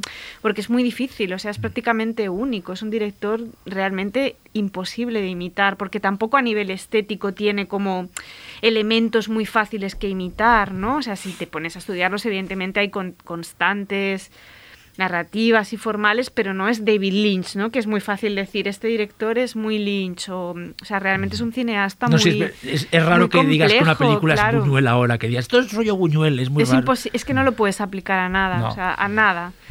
Y si lo aplicas, lo estás aplicando mal, lo estás Sí, aplicando hay, mal. un hay como guiños, clichés, referencias, homenajes, lo que quieras llamarle, pero no hay un director que se pueda llamar heredero Mm. de Buñuel. Es decir, eh, y bueno, el- eh, el incluso los que lo han intentado, incluido su hijo, es decir, Claro. Juan Luis Buñuel, que intentó alguna vez parecerse mucho en, en las- La mujer que bota rojas, por ejemplo, que es una película que es cierto humor, intenta parecerse un poco al padre no le sale, ¿no? Aunque es una película que a mí no me disgusta, pero no, no le sale... Es más interesante el Luis Buñuel cuando se aparta de esa vena y va por otro lado, ¿no? En Leonor o en Cita con la muerte alegre. Pero el, eh, eh, lo que sí me eh, es curioso es la... cier- cier- no seguidores a 100%, pero cierta escuela en el propio cine español, ¿no? De, sobre todo lo que hemos hablado del gótico español, ¿no? De gente que ha imitado mucho ciertos eh, momentos o ciertos clichés de, creados por, por Buñuel. Yo- y yo citaría ahí eh, momentos de Fernando Fernández Gómez como director que sí que recuerdan en cierta Sí. manera Ah, en el extraño viaje sobre todo, pero también en Manicomio. O bruja más que bruja. Em, eh, un bruja más, algo eh, sí, que ya ha salido por aquí. Francisco Regueiro, que a mí me parece que hay películas muy, en- incluso eh, por el cierto sentido del humor, pero también Padre Nuestro, me parece una película mm, que tiene muchos rasgos que podían identificarse como, no como heredero, pero que siguen esa, esa estela de, de Buñuel y que me parecen directores además también a, redescubrir un poco en, esa línea. De, y luego hay una película que, que utiliza muchos rasgos de necrofilia y de y de la pasión por el por lo muerto, que es algo amargo en la boca de lo de la iglesia, que me parece una película que en ciertos momentos eh, eh, retoma ideas que están en Viridiana, que están en, en- de otra manera, ¿eh? en, un, en un marcado gótico español más genérico, más propiamente de género. Pero bueno, yo estoy de acuerdo que, que no hay un... Bueno, o sea, tú hablas en el artículo y creo que hay, estamos en la, me- en la mente de todos ciertos franceses como por como. Dumont. Dumont para mí es muy claro, Sí, porque sí. el tema de, aparte de conexiones estilísticas, que a mí sí que es verdad que Orsatán, que en uno de los podcasts que hablamos de, de Orsatán, yo dije que era una peli en blanco y negro, porque en mi cabeza es en blanco y negro, pero no es una película es en blanco color, y sí. negro, es en color. En color. Pero a mí la fotografía de esa peli me recuerda a las pelis mexicanas de Buñuel. Mm, o sea, bastante. hay algo ahí que, que no sé por qué me, me lleva estéticamente a, a esas pelis y creo que fue un poco la confusión por ahí porque es una peli que he visto varias veces y que en mi cabeza era en blanco y negro.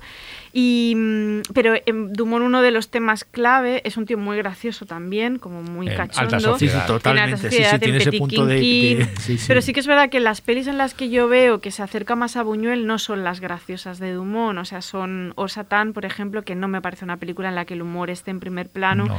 o Heidewick, por ejemplo, ¿no? Sí. Y que son pelis que van sobre uno de los temas principales de. Buñuel, que es la, la religión y la contradicción, ¿no? Como el, la mi- el mismo ser puede albergar todo el mal y todo el bien del mundo, ¿no? Y, y en Orsatán está llevado como a ese límite, que es algo un poco que está en Buñuel y que está en los vagabundos de los, olvi- eh, de los olvidados y, bueno, y sobre todo de Viridiana, ¿no? Como de esta figura que te genera piedad, ¿no? Porque, porque son los necesitados, los que no, y cómo se convierten en monstruos, ¿no? Y, y todo eso es algo que plantea Dumont en muchas de sus películas y en La vida de Jesús, ¿no? Una peli que ya se llama La vida de Jesús y que también tiene esa cosa, o incluso en La humanidad, ¿no? Que es como este ser anodino que parece un tipo normal, realmente lleva esa capacidad del- de, de- de ser un asesino, de, ese, de, de- de albergar albergar el mal dentro, ¿no? Pero es verdad que es muy difícil de, de encontrar y, como y referencias. no lo veis un poco. Yo es que pensaba, yo Es cuando estaba mí- viendo, algo- yo qué sé, cuando veía el ensayo de un crimen, ¿sabes? Pensaba un poco A mí me ahí parece que Von Trier es... como que alguna alguna cosa había ahí. Von Trier. No sé si Es de- parte como de un lugar más herido, o sea, me parece que parte más de la locura, de la depresión, pero ¿no? la, Que- la que parte- última no es no tiene no hay algo ahí, no sé, me, me- Es bastante me- más hostil es, es que una las cosa pelis de- es una cosa mía, ¿eh? de que me vino ahí como un Von Trier La última, último, quizá. ¿Sabes? Tenía algo ahí. Gracias, Ángel. En la última hay algo ahí. Pero sí que eh, eh, eh, Las von Trier, que a mí me encanta, pero sus películas echan un poco para atrás. Es decir, cuesta, ¿no? Es decir, es como un director que, que es muy hostil cuando lo te enfrentas a él y sobre todo ciertas películas, a mí por ejemplo me cuesta mucho Rompiendo las olas o algunas películas de él me parecen Sí, que muy que a veces el humor no aparece. Pero, y se va Buñuel, no. Buñuel hasta en las más hostiles, como hemos hablado aquí, como Tristana, es una película en la que entras mucho mejor que en, en otras de, de Von Trier. Y Yo creo que además es un director que quizá de los directores contemporáneos es tan personal, tan absolutamente eh, críptico en sus propuestas, eh, Von Trier, que es difícil ver una, una, clara conexión directa, vinculación, sí. aunque Pero- también se la han dado pero, por otro pues lado. ¿eh? precisamente tendría eso en común con, con Buñuel, ¿no? Que es tan personal. Porque, claro, cuando hablamos de Buñuel es que yo creo que no hablamos de un, de un director de cine. Hablamos de un artista mm, que, hace, que hace cine. Es, recuerdo perfectamente cuando hablamos de Lynch en, en- en Marea, ¿no? Que hablábamos de un artista que utiliza el cine. Eh, puede parecer una tontería, pero es así. O sea, eh, Buñuel, el cine de Buñuel es extraordinario tanto en el fondo como en la forma. Es decir, no solo son los temas que trata, sino que él inventa formas de tratar esos temas. Y creo que es importante tenerlo, tenerlo presente. En ese sentido sí que sería muy... eh, yo lo emparentaría con contemporáneos como... como contemporáneos nuestros, ¿eh? como como Las von Trier, ¿eh? Eh, porque en buscarle herederos es una... Es una es- Para mí no. fue imposible. Es que es imposible. Es imposible. Sí que es verdad que en Lynch Lynch ha fusilado bastante de Buñuel, Sí. lo que pasa que Sí, luego no lo tiene niega, como, claro, es es a nivel gusta. incluso imágenes que son como réplicas eh, más, no sé, con un, con un diseño cromático distinto, te diría, ¿no? Pero realmente hay ideas que están sacadas de, de Bueno, Bueno, la es oreja mutilada de, también, de es decir. terciopelo azul, o sea, es que es Li- Lynch es un surrealista pop de- del, del mundo americano, es decir, de, de la cultura pop americana. ¿no? Eso Entonces, mismo, si claro, no viene del ese- rollo este más... no viene de un rollo europeo. sí, esto- estos clásicos Madrid europeos, sí, esta Edward formación Hooper. clásica. Sí. Bueno, y Lynch también es, ot- es otra persona que, que esquiva todo, o sea, cuando le preguntan sobre ¿no? esa pregunta odiosa Sí. de qué significan sus pelis, ¿no? El, el libro de las entrevistas es increíble, ¿no? Se puede atisbar algo, pero el tío siempre o dice una cosa en un momento y luego dice otra. Y Buñuel le encantaba eh, escuchar las, las interpretaciones que los críticos hacían de sus películas. Si no recuerdo, no sé si es el, discret- el discreto encanto, hay una película en la que un personaje sale con un, con un saco Sí.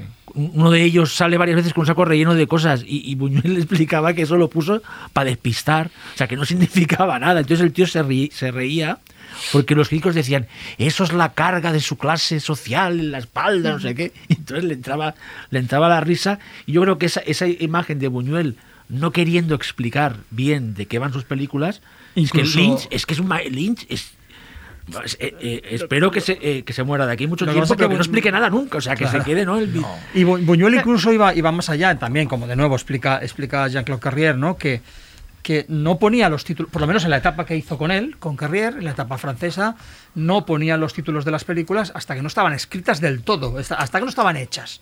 Cuando estaban hechas decían, eh, vamos a hacer una lista de películas, una lista de títulos, yo tengo cinco, tú tienes cinco, tú tienes derecho a veto en todos mis títulos y yo tengo derecho a veto en todos los tuyos.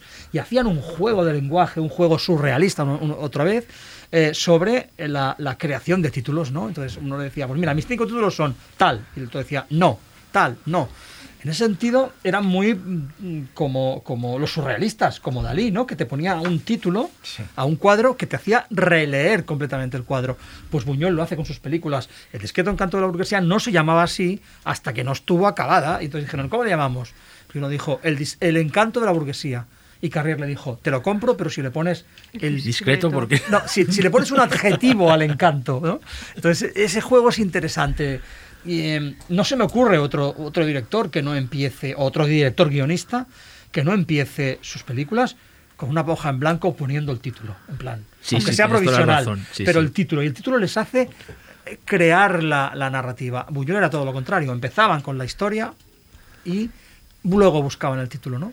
Entonces, bueno, son, son sistemas de trabajo que, que que- recomendamos también, No, ¿no? que Que, sí. recomendamos a los cineastas actuales. Sí que me pasó, como haciendo ese artículo, que sí que me encontré con una peli que para, que para mí sí que conecta, es muy Buñuel, pero también tiene que ver con que está Carrier por en medio, que es Reencarnación, la peli de, de Jonathan. Glazer.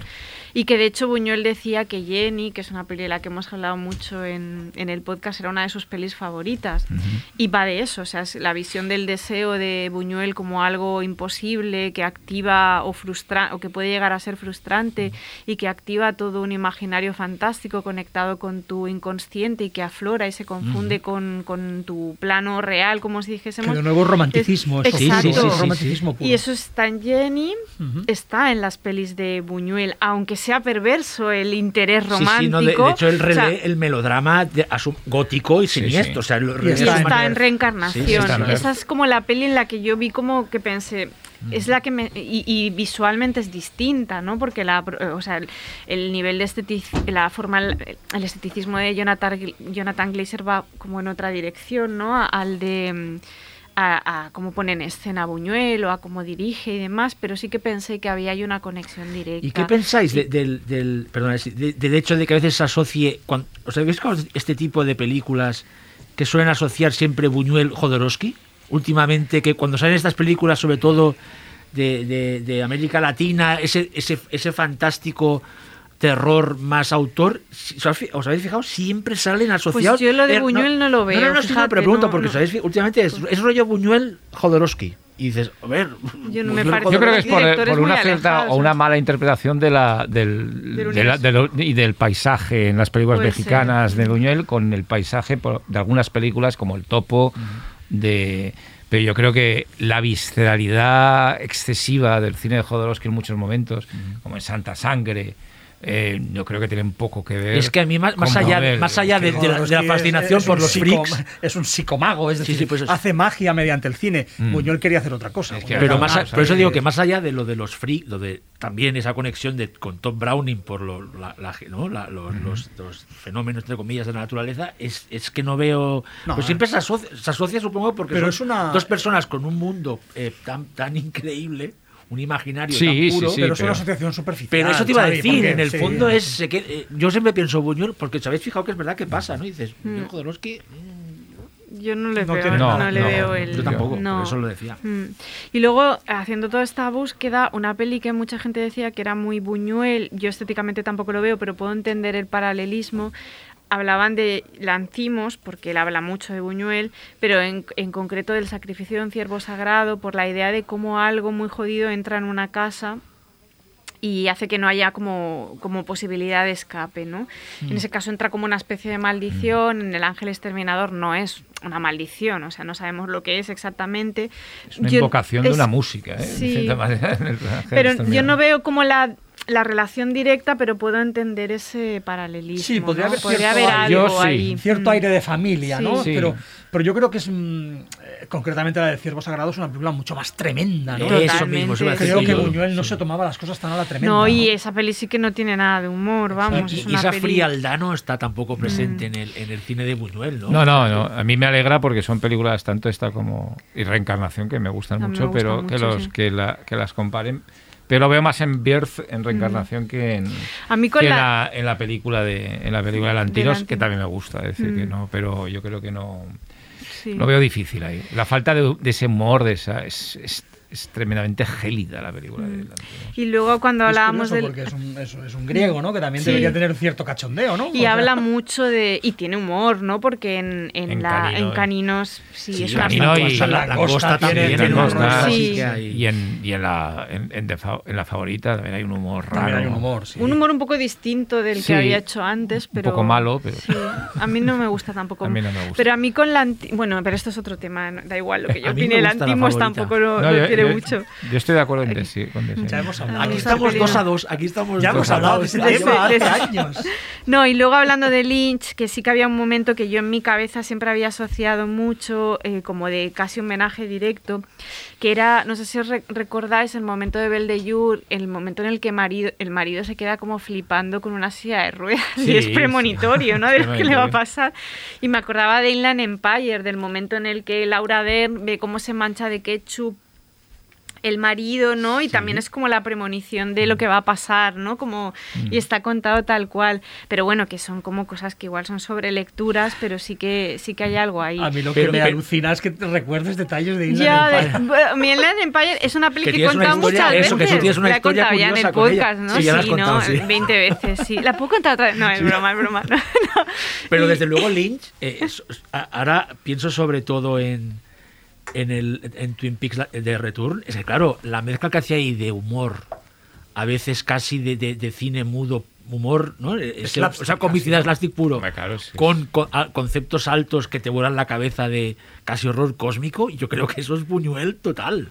O sea, ese, ese, esa mezcla y hacerlo tan bien, Yo creo que está tan equilibrado. demasiado ligado a cierta cultura pop Oh, americana. sí, pero ¿eh? refiero el, el spirit, ¿no? Como gran. Eh, lo de Buñuel es una cultura mucho más eh, clásica europea, digamos, ¿no? Quizá la que, Judeocristiana, la que bebe más de la otra es eh, em, cabe- cabeza borradora. Bueno, es la que puede generar más similitud, Mm. pero igual es por algo tan trivial como el blanco y negro, eh, también te lo digo. eh, No, porque es una película sin, sin un claro argumento. Es, es una película que, que tiene muchos elementos de surrealismo eh, contemporáneo y claro, la- eh, muchos símbolos que se pueden identificar con, sobre todo con el perro andaluz. Es que, pero mm, bueno, pero yo creo que también responden a cosas muy diferentes. ¿no? Y, y también ha estado en el tema de Lynch el- la vinculación o la relación del- de, Buñuel con Dalí ¿no? y, Lynch, que también ha sido, él mismo es un pintor y un, un artista plástico reconocido, ¿no? Entonces hay ahí como unas ciertas conexiones.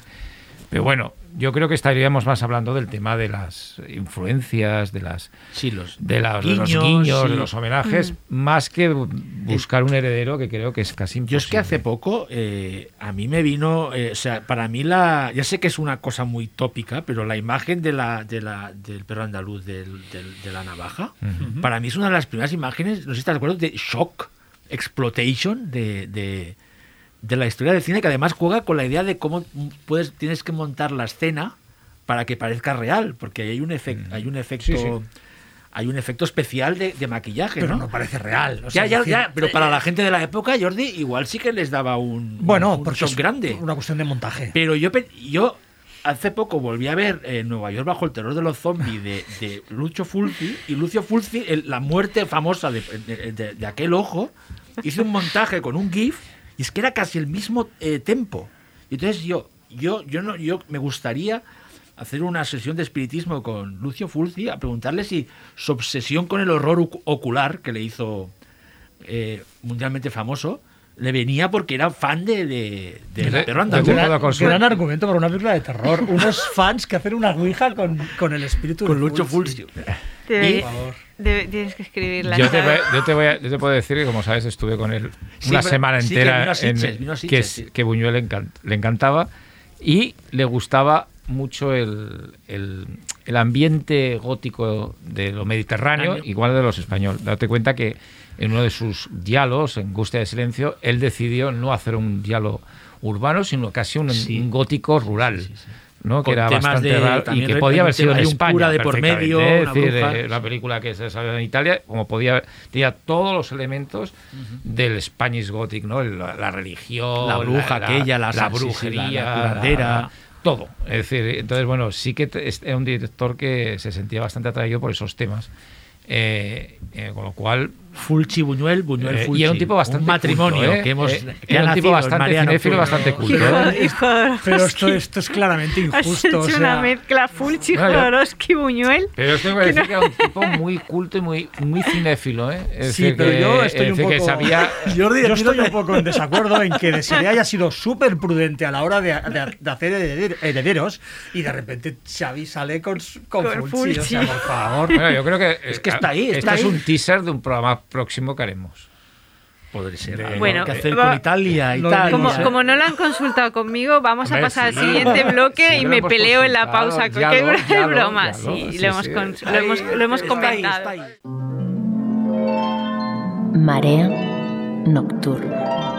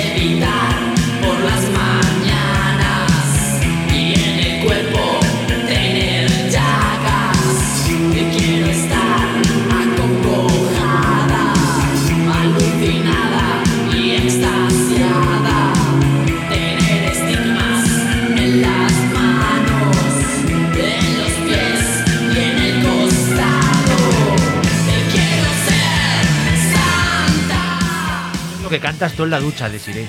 Sí, exacto. Terror religioso. Terror religioso. Em, a mí como antes decíamos esto de empezar el... O sea, de animar a la gente que no se haya puesto todavía con Buñuel. A empezar con El Ángel Exterminador. Es una filmografía muy amplia y bastante variada, aunque haya esta unidad temática. Y a mí casi me hacía como ilusión que este último bloque del podcast un poco hiciéramos una especie del top 3 de, el top, el top 3 de cada uno, ¿no? De cuáles son nuestras favoritas de Buñuel, aunque yo creo que ya se puede un poco Sí. intuir por un poco el, el ritmo que ha seguido la conversación, pero creo que está bien y que incluso luego podemos compartir esa en redes, esa lista que hagamos ¿no? de nuestras favoritas, un poco como intentando en la medida de lo posible arrastrarlo al fantástico y al terror, es decir, no decir ahora diario una camarera, que entonces me, de- me descolocáis por completo, Eh, intentar un poco que sean dentro de estas pelis de las que hemos ido hablando, no sé quién se anima mm, a empezar. Pues mira, si me dejas a mí, yo, yo empezaré con una, una, una el terror de poten- los no, no, no, que es la, las urdes.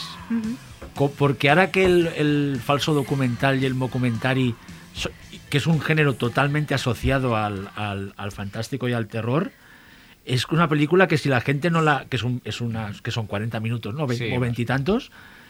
Es realmente hay que verla para, para creerla ahora porque es, es, eh, las, las herramientas que utiliza, cómo lo cuenta, también hay un, hay un humor muy ahí soterrado de que un poco se ríe de la España de la, de la República. de la- o sea, yo creo que las urdes, para empezar y, y enfrentarte al, al Buñuel igual más controvertido, es, es perfecta. Hacemos, hacemos como Bueno, una y vamos- una y vamos, sí, vamos, vamos a... vale. pasando, Pasando, sí. ¿no? Vamos. Vale, Venga. pues Ahora, eh, venga. sí, continúo yo si queréis. Ya, ya la, ya la, em, bueno, en mi top 3, voy a hacer el 3, el 2 y el 1. Lo que pasa es que puede que al final coincidamos. Coincidamos, digamos, seguro. ¿no? Mm. Eh, la, para mí la 3 es, la, es Beldellur, ¿eh? por, por muchos motivos que hemos dicho. Me interesa todo sobre la película. No sé si es fantástico y terror, desde luego, no, es que no lo es, pero... Pero la representación de las fantasías es exacto. espectacular, sí. Eh, y bueno, por todo lo que hemos dicho y más cosas, ¿no? Toda la... Pero fundamentalmente por la enorme construcción ahí de un personaje y, la enorme construcción de las fantasías del personaje, ¿no? Y, el arrojo, es decir, como estamos hablando que en un momento además en el que las fantasías, ¿no? Como que se cuestionan y, se y un poco se castigan, ¿no? De hecho, hay- o sea, de golpe en esa peli la fantasía es como, bueno, es ella, es su cabeza, piensa lo que quiera, fantasea con lo que quiere y me parece que está planteado con una libertad brutal, ¿no? Sí, Mm. sí. Y además, bueno... mm, Que es que es Catherine Deneuve. Y ella O sea, es está, que ella o es sea, divina. Es divina, literalmente, y, en en, ¿no? esta- y en un papel difícil como Tristana, me refiero, ¿no? Mm. Que, que, jolín, ¿sabes?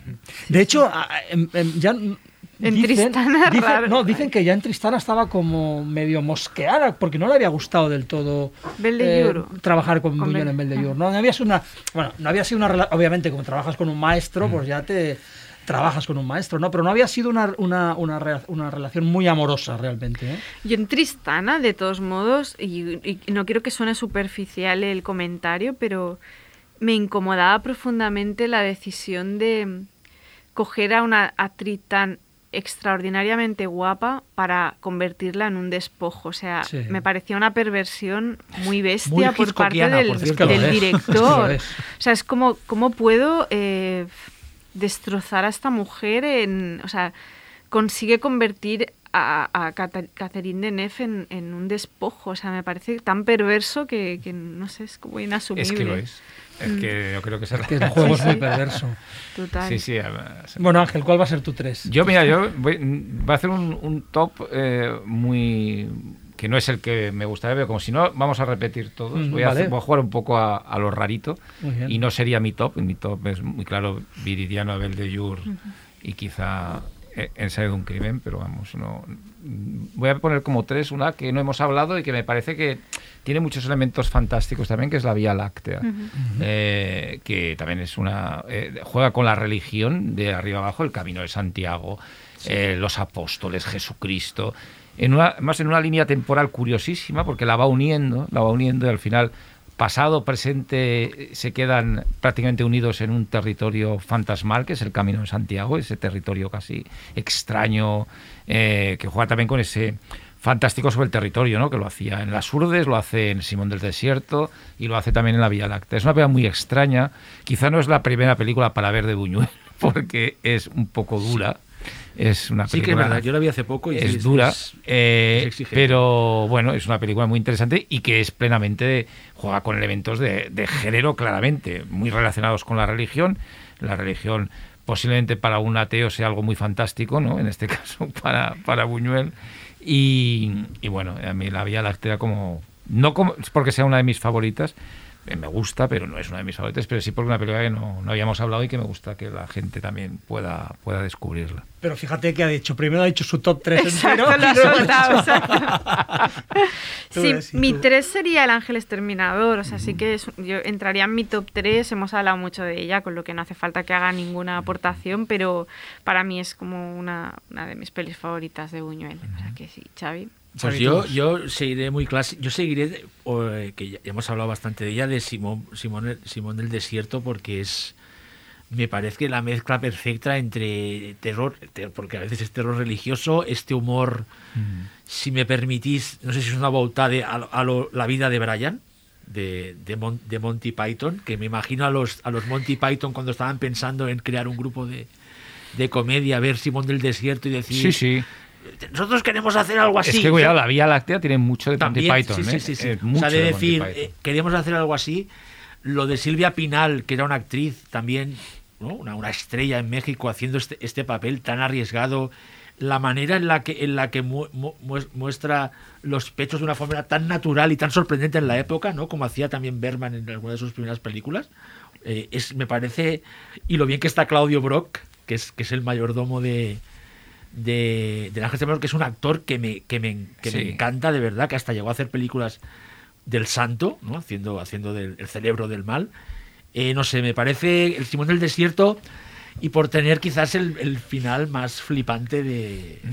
y- Ever, ever. Ever, ¿no? Y, y medio Beatle garajero de la historia del cine que me parece... Es que me parece alucinante realmente. Pues mi 2 sería tu 3. Sí, mi 2 Y el sería El ángel Ángel Exterminador. exterminador. Es Mm. un- parece una película extraordinaria desde todos los puntos de vista, ya hemos hablado de ella. O sea, Bueno, yo como sigo con mi, mi top Tan raro. ficticio, es decir, que no sería el real, yo el- en la 2 voy a poner Él. Muy bien. Él, que es una película que siempre me ha gustado muchísimo, una- eh, me, me fascinó desde la primera vez que la vi, desde hace muchos años. eh, eh, recuerdo que la grabé en beta, es decir, la tenía en beta en la televisión. Y es una película que me, que me creía que la película que la ves de muy de joven y crees que no te va a interesar, porque no, es melodrama. es- y me fascinó, sobre todo por la interpretación de Arturo de Córdoba, que me parece que, que es eh, increíble como está ese hombre, que es la dignidad en persona y luego se convierte en una especie de height, ¿no? De height eh, cotidiano, pero... Y si no me equivoco, eh, es el protagonista del esqueleto, ¿verdad? También de Sí. la señora Morales. Sí, que sí, ya es le iban estos personajes. Ángel, yo creo que la grabé en la misma, en la misma sesión de televisión española que tú. ¿eh? Me he quedado flipado porque la- pensé que la- decir, la grabé en la misma cinta beta.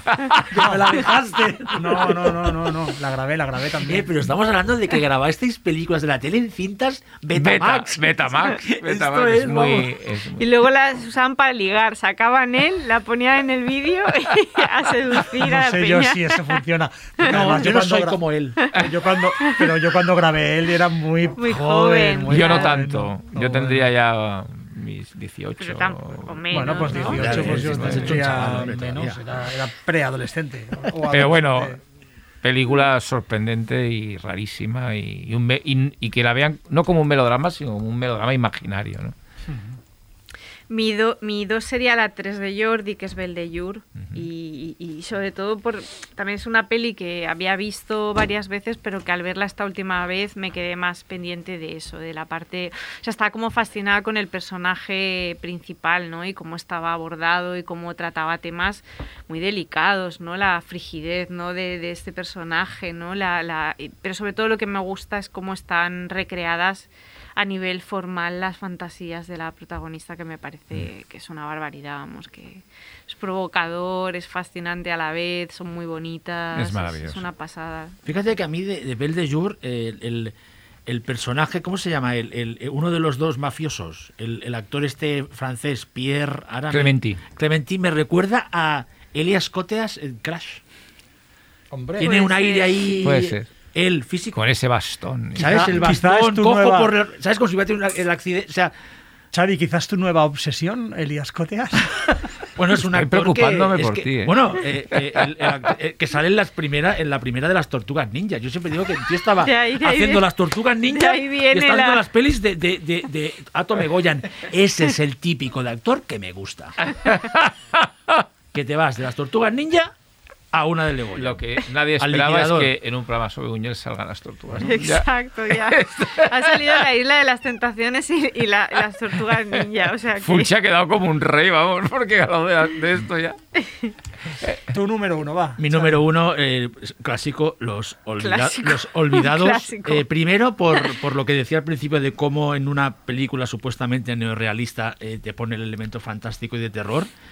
Y luego porque un, director que nos flipa, creo que a todos los que estamos aquí, que aunque no hace cine fantástico por sí, está conectado con el género que es Harmony Corine, es que estás viendo su, su, cine pues 50 años, 50 años antes, ¿no? Esa manera de tratar a esos, a esos, ni- a esos niños adolescentes que me parece, no sé, flipaba el Jaibo, su, su, su cuadrilla, la historia esta que he explicado del diente ese que recoge de un muerto en el, en el cementerio. Después las- la escena de santería de la paloma, que, que- el, el- el- músico ciego, que es una, es una idea que... eh, es un detalle, pero que a mí me fascinó, ¿no? Que tiene abajo la, la, la, la- la paloma y esa paloma se ha, se ha absorbido el mal, que es una cosa que, que esto me hace pensar, me recuerda a mi familia, a, mi- a mis, a mis ancestros, ¿sabes? Que vivían en las casas baratas de Barcelona y habían curanderas que hacían este tipo de cosas. Que metían plantas debajo de la. Ahora se me ha ido un poco, ¿eh? Y metían cosas debajo de la cama para cuidar, para Se le, va, los se, le males. va, se le va el relato como, como a o Buñuel, sea, como las películas le- de Buñuel. Se le o sea. va al nivel de decir se me está yendo. ¿eh? O sea, Sí, sí. Los Olvidados, para mí decir- una peli fantástica, en los dos sentidos. Bueno, mi, número uno, mi top uno, es El discreto encanto de la burguesía. Ya, he dicho por qué, me parece una película monumental en, todos los, sentidos. Eh, claro, precisamente por su estructura narrativa repleta de historias maravillosas, de momentos inolvidables, de, constantes eh, cambios de registro y de tono, me parece una, un- arquitectónica, o sea, la arquitectura narrativa de la película es fascinante.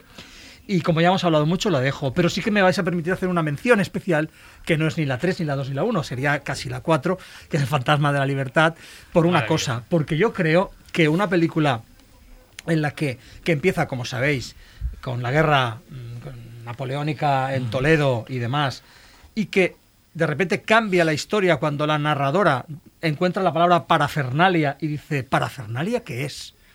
Y de repente hay un salto loco y estamos en un parque eh, en la época actual, me parece un momento tan absolutamente sublime, tan, tan rupturista en el buen sentido, que creo que merece estar entre las mejores películas del maestro. Y lo está, sin duda. Fantasma de Libertad también es una, una maravilla que pone el mundo al revés, el mundo burgués, eh, parisino, francés, occidental, llamarlo como queráis, ah, lo pone al revés de una forma súper elegante y, y muy, muy, muy, muy brillante, muy maravillosa. Entonces, he aprovechado mencionar una ruptura narrativa muy concreta para a decir también mi 4 del top 3. No, no, es que es maravillosa el fantasma de Habéis hecho además una es- cantidad de trampas entre los dos Sí. que no caben en Y yo voy a este seguir con mi top. Me he comportado bastante con lo del top. No, Sí, pero bueno, queda- quedan unos minutos capaces de hacerme ahí la pinza y saltar. Yo he dicho dos tops, el real, el que Y el- creo y el imaginario, un poco. eh, eh, Entonces, un poco jugando a una butad de, de- de- también de Buñuel.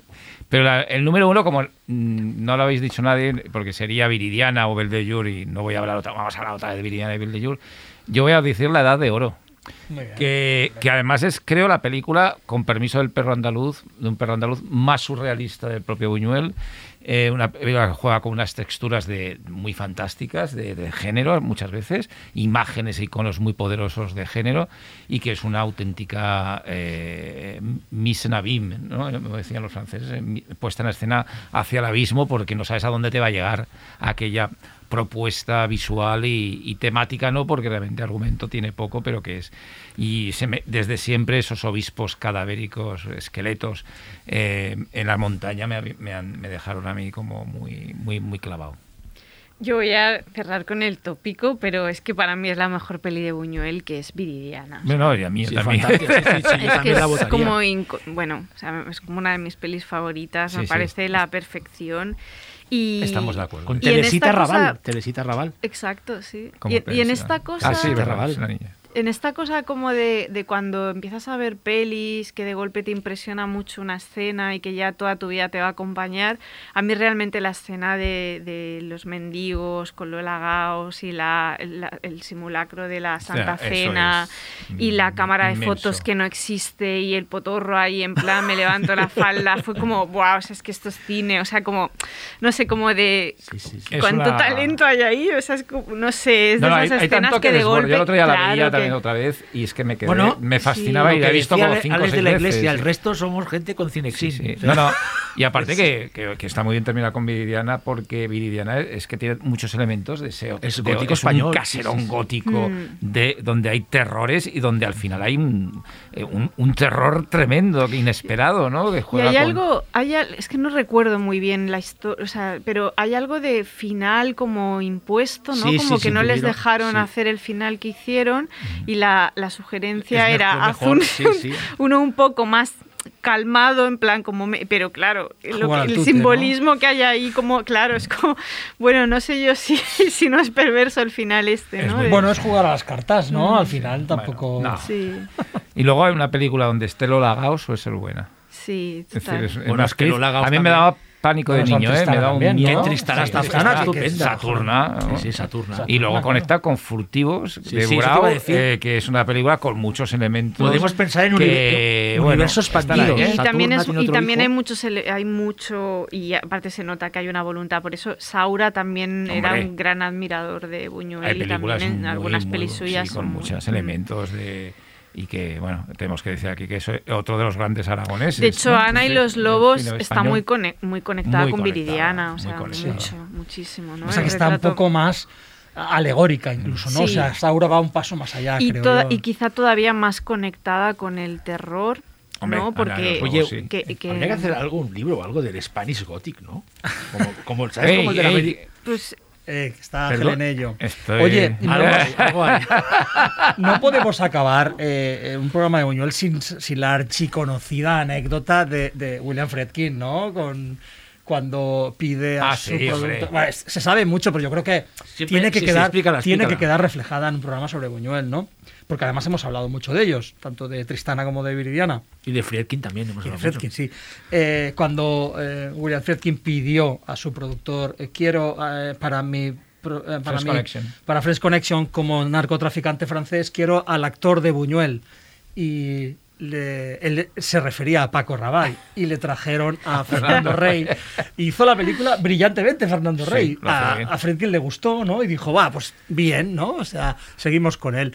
Pero luego hizo otra con Paco Rabanne, claro. Sí, luego dijo, no, no, ahora en Sorcerer, Sorcerer, Sorcerer. me traigo a Paco Rabanne, ¿no? Quizá Entonces, para bueno, Fernando Rey eh, estaba muy bien de, de, de marsellés elegante y siniestro. Bueno, es que y- ya hace de embajador escucha, narcotraficante. Pero era más narcotraficante. De sí, Paco Rabanne. eh, Aunque Fernando Rey hace de- de embajador sí. narcotraficante en, en, en Discreto Discreto Encanto de la Encantador, Que hemos hablado de- de- del el tour de force de, de, de Catherine Deneuve, que total en Tristana, pero las, las pintas con las que sale Fernando Rey cuando tiene la gripe, con las Hombre, pantuflas, hombre. o sea, realmente un tío, ¿no? Bueno, lo, Es, lo- es grotesco. los gotes, Fernando o sea, Rey, que era un galán del cine español. Eso te iba a decir, o sea, el- lo- y en, el, en ese oscuro el- objeto del deseo también lo sí, denigra sí, sí, mucho. pero que lo denigra también a, Fernando Rey, que es llama La maravilloso, mujer y ¿no? Con las pantuflas ahí, con- o, con, o con- ya decadente, comiendo churros con los con los con los con los clérigos. Sí, sí. Es que realmente Juanito Navarro diciendo, este se nos va. No, no, tranquilo, que está usted muy bien, que está usted muy bien y cuando se pira a sus espaldas, pues yo sí. Este se nos va. Bueno, estamos divagando. Sí, con, la- con el, Bueno, con el bueno. apartado de anécdotas a, a cerrar esta, de las que me quedo con la de Friedkin, por supuesto. Eh, muchas gracias a mis compañeros por, por la conversación y, y por, por sacar tantos temas sobre Buñuel y aprendo mucho de vosotros. Muchas gracias a Marta y Zaro, que nos ayudan siempre con todo lo que tiene que que ver con el podcast, a David Camilleri, que nos ha hecho de técnico hoy y que siempre es un placer trabajar contigo, y a Aleix, que nos hace sí. el letterbox y que se pega sí. unas curradas Fantástico. brutales porque de golpe citamos 90 pelis, o sea Sí. que Hoy esta creo que va a ser un poco más controlada. Está más controlada. Con lo que... Porque ni em, siquiera hemos dicho todas las de Buñuel. Exacto.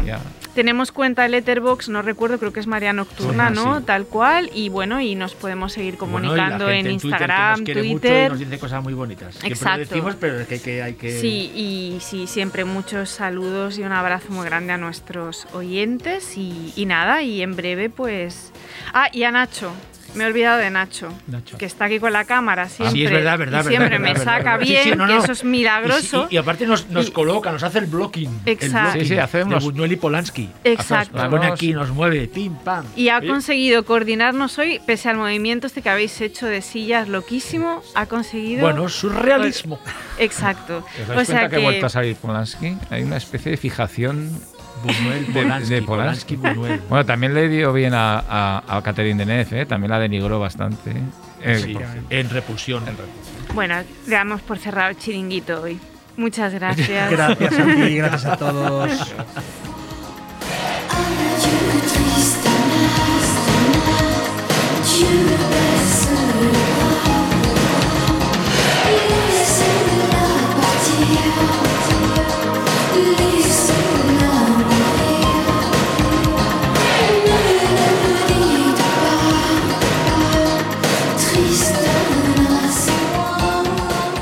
Radio Primavera Sound. Powered by SEAT.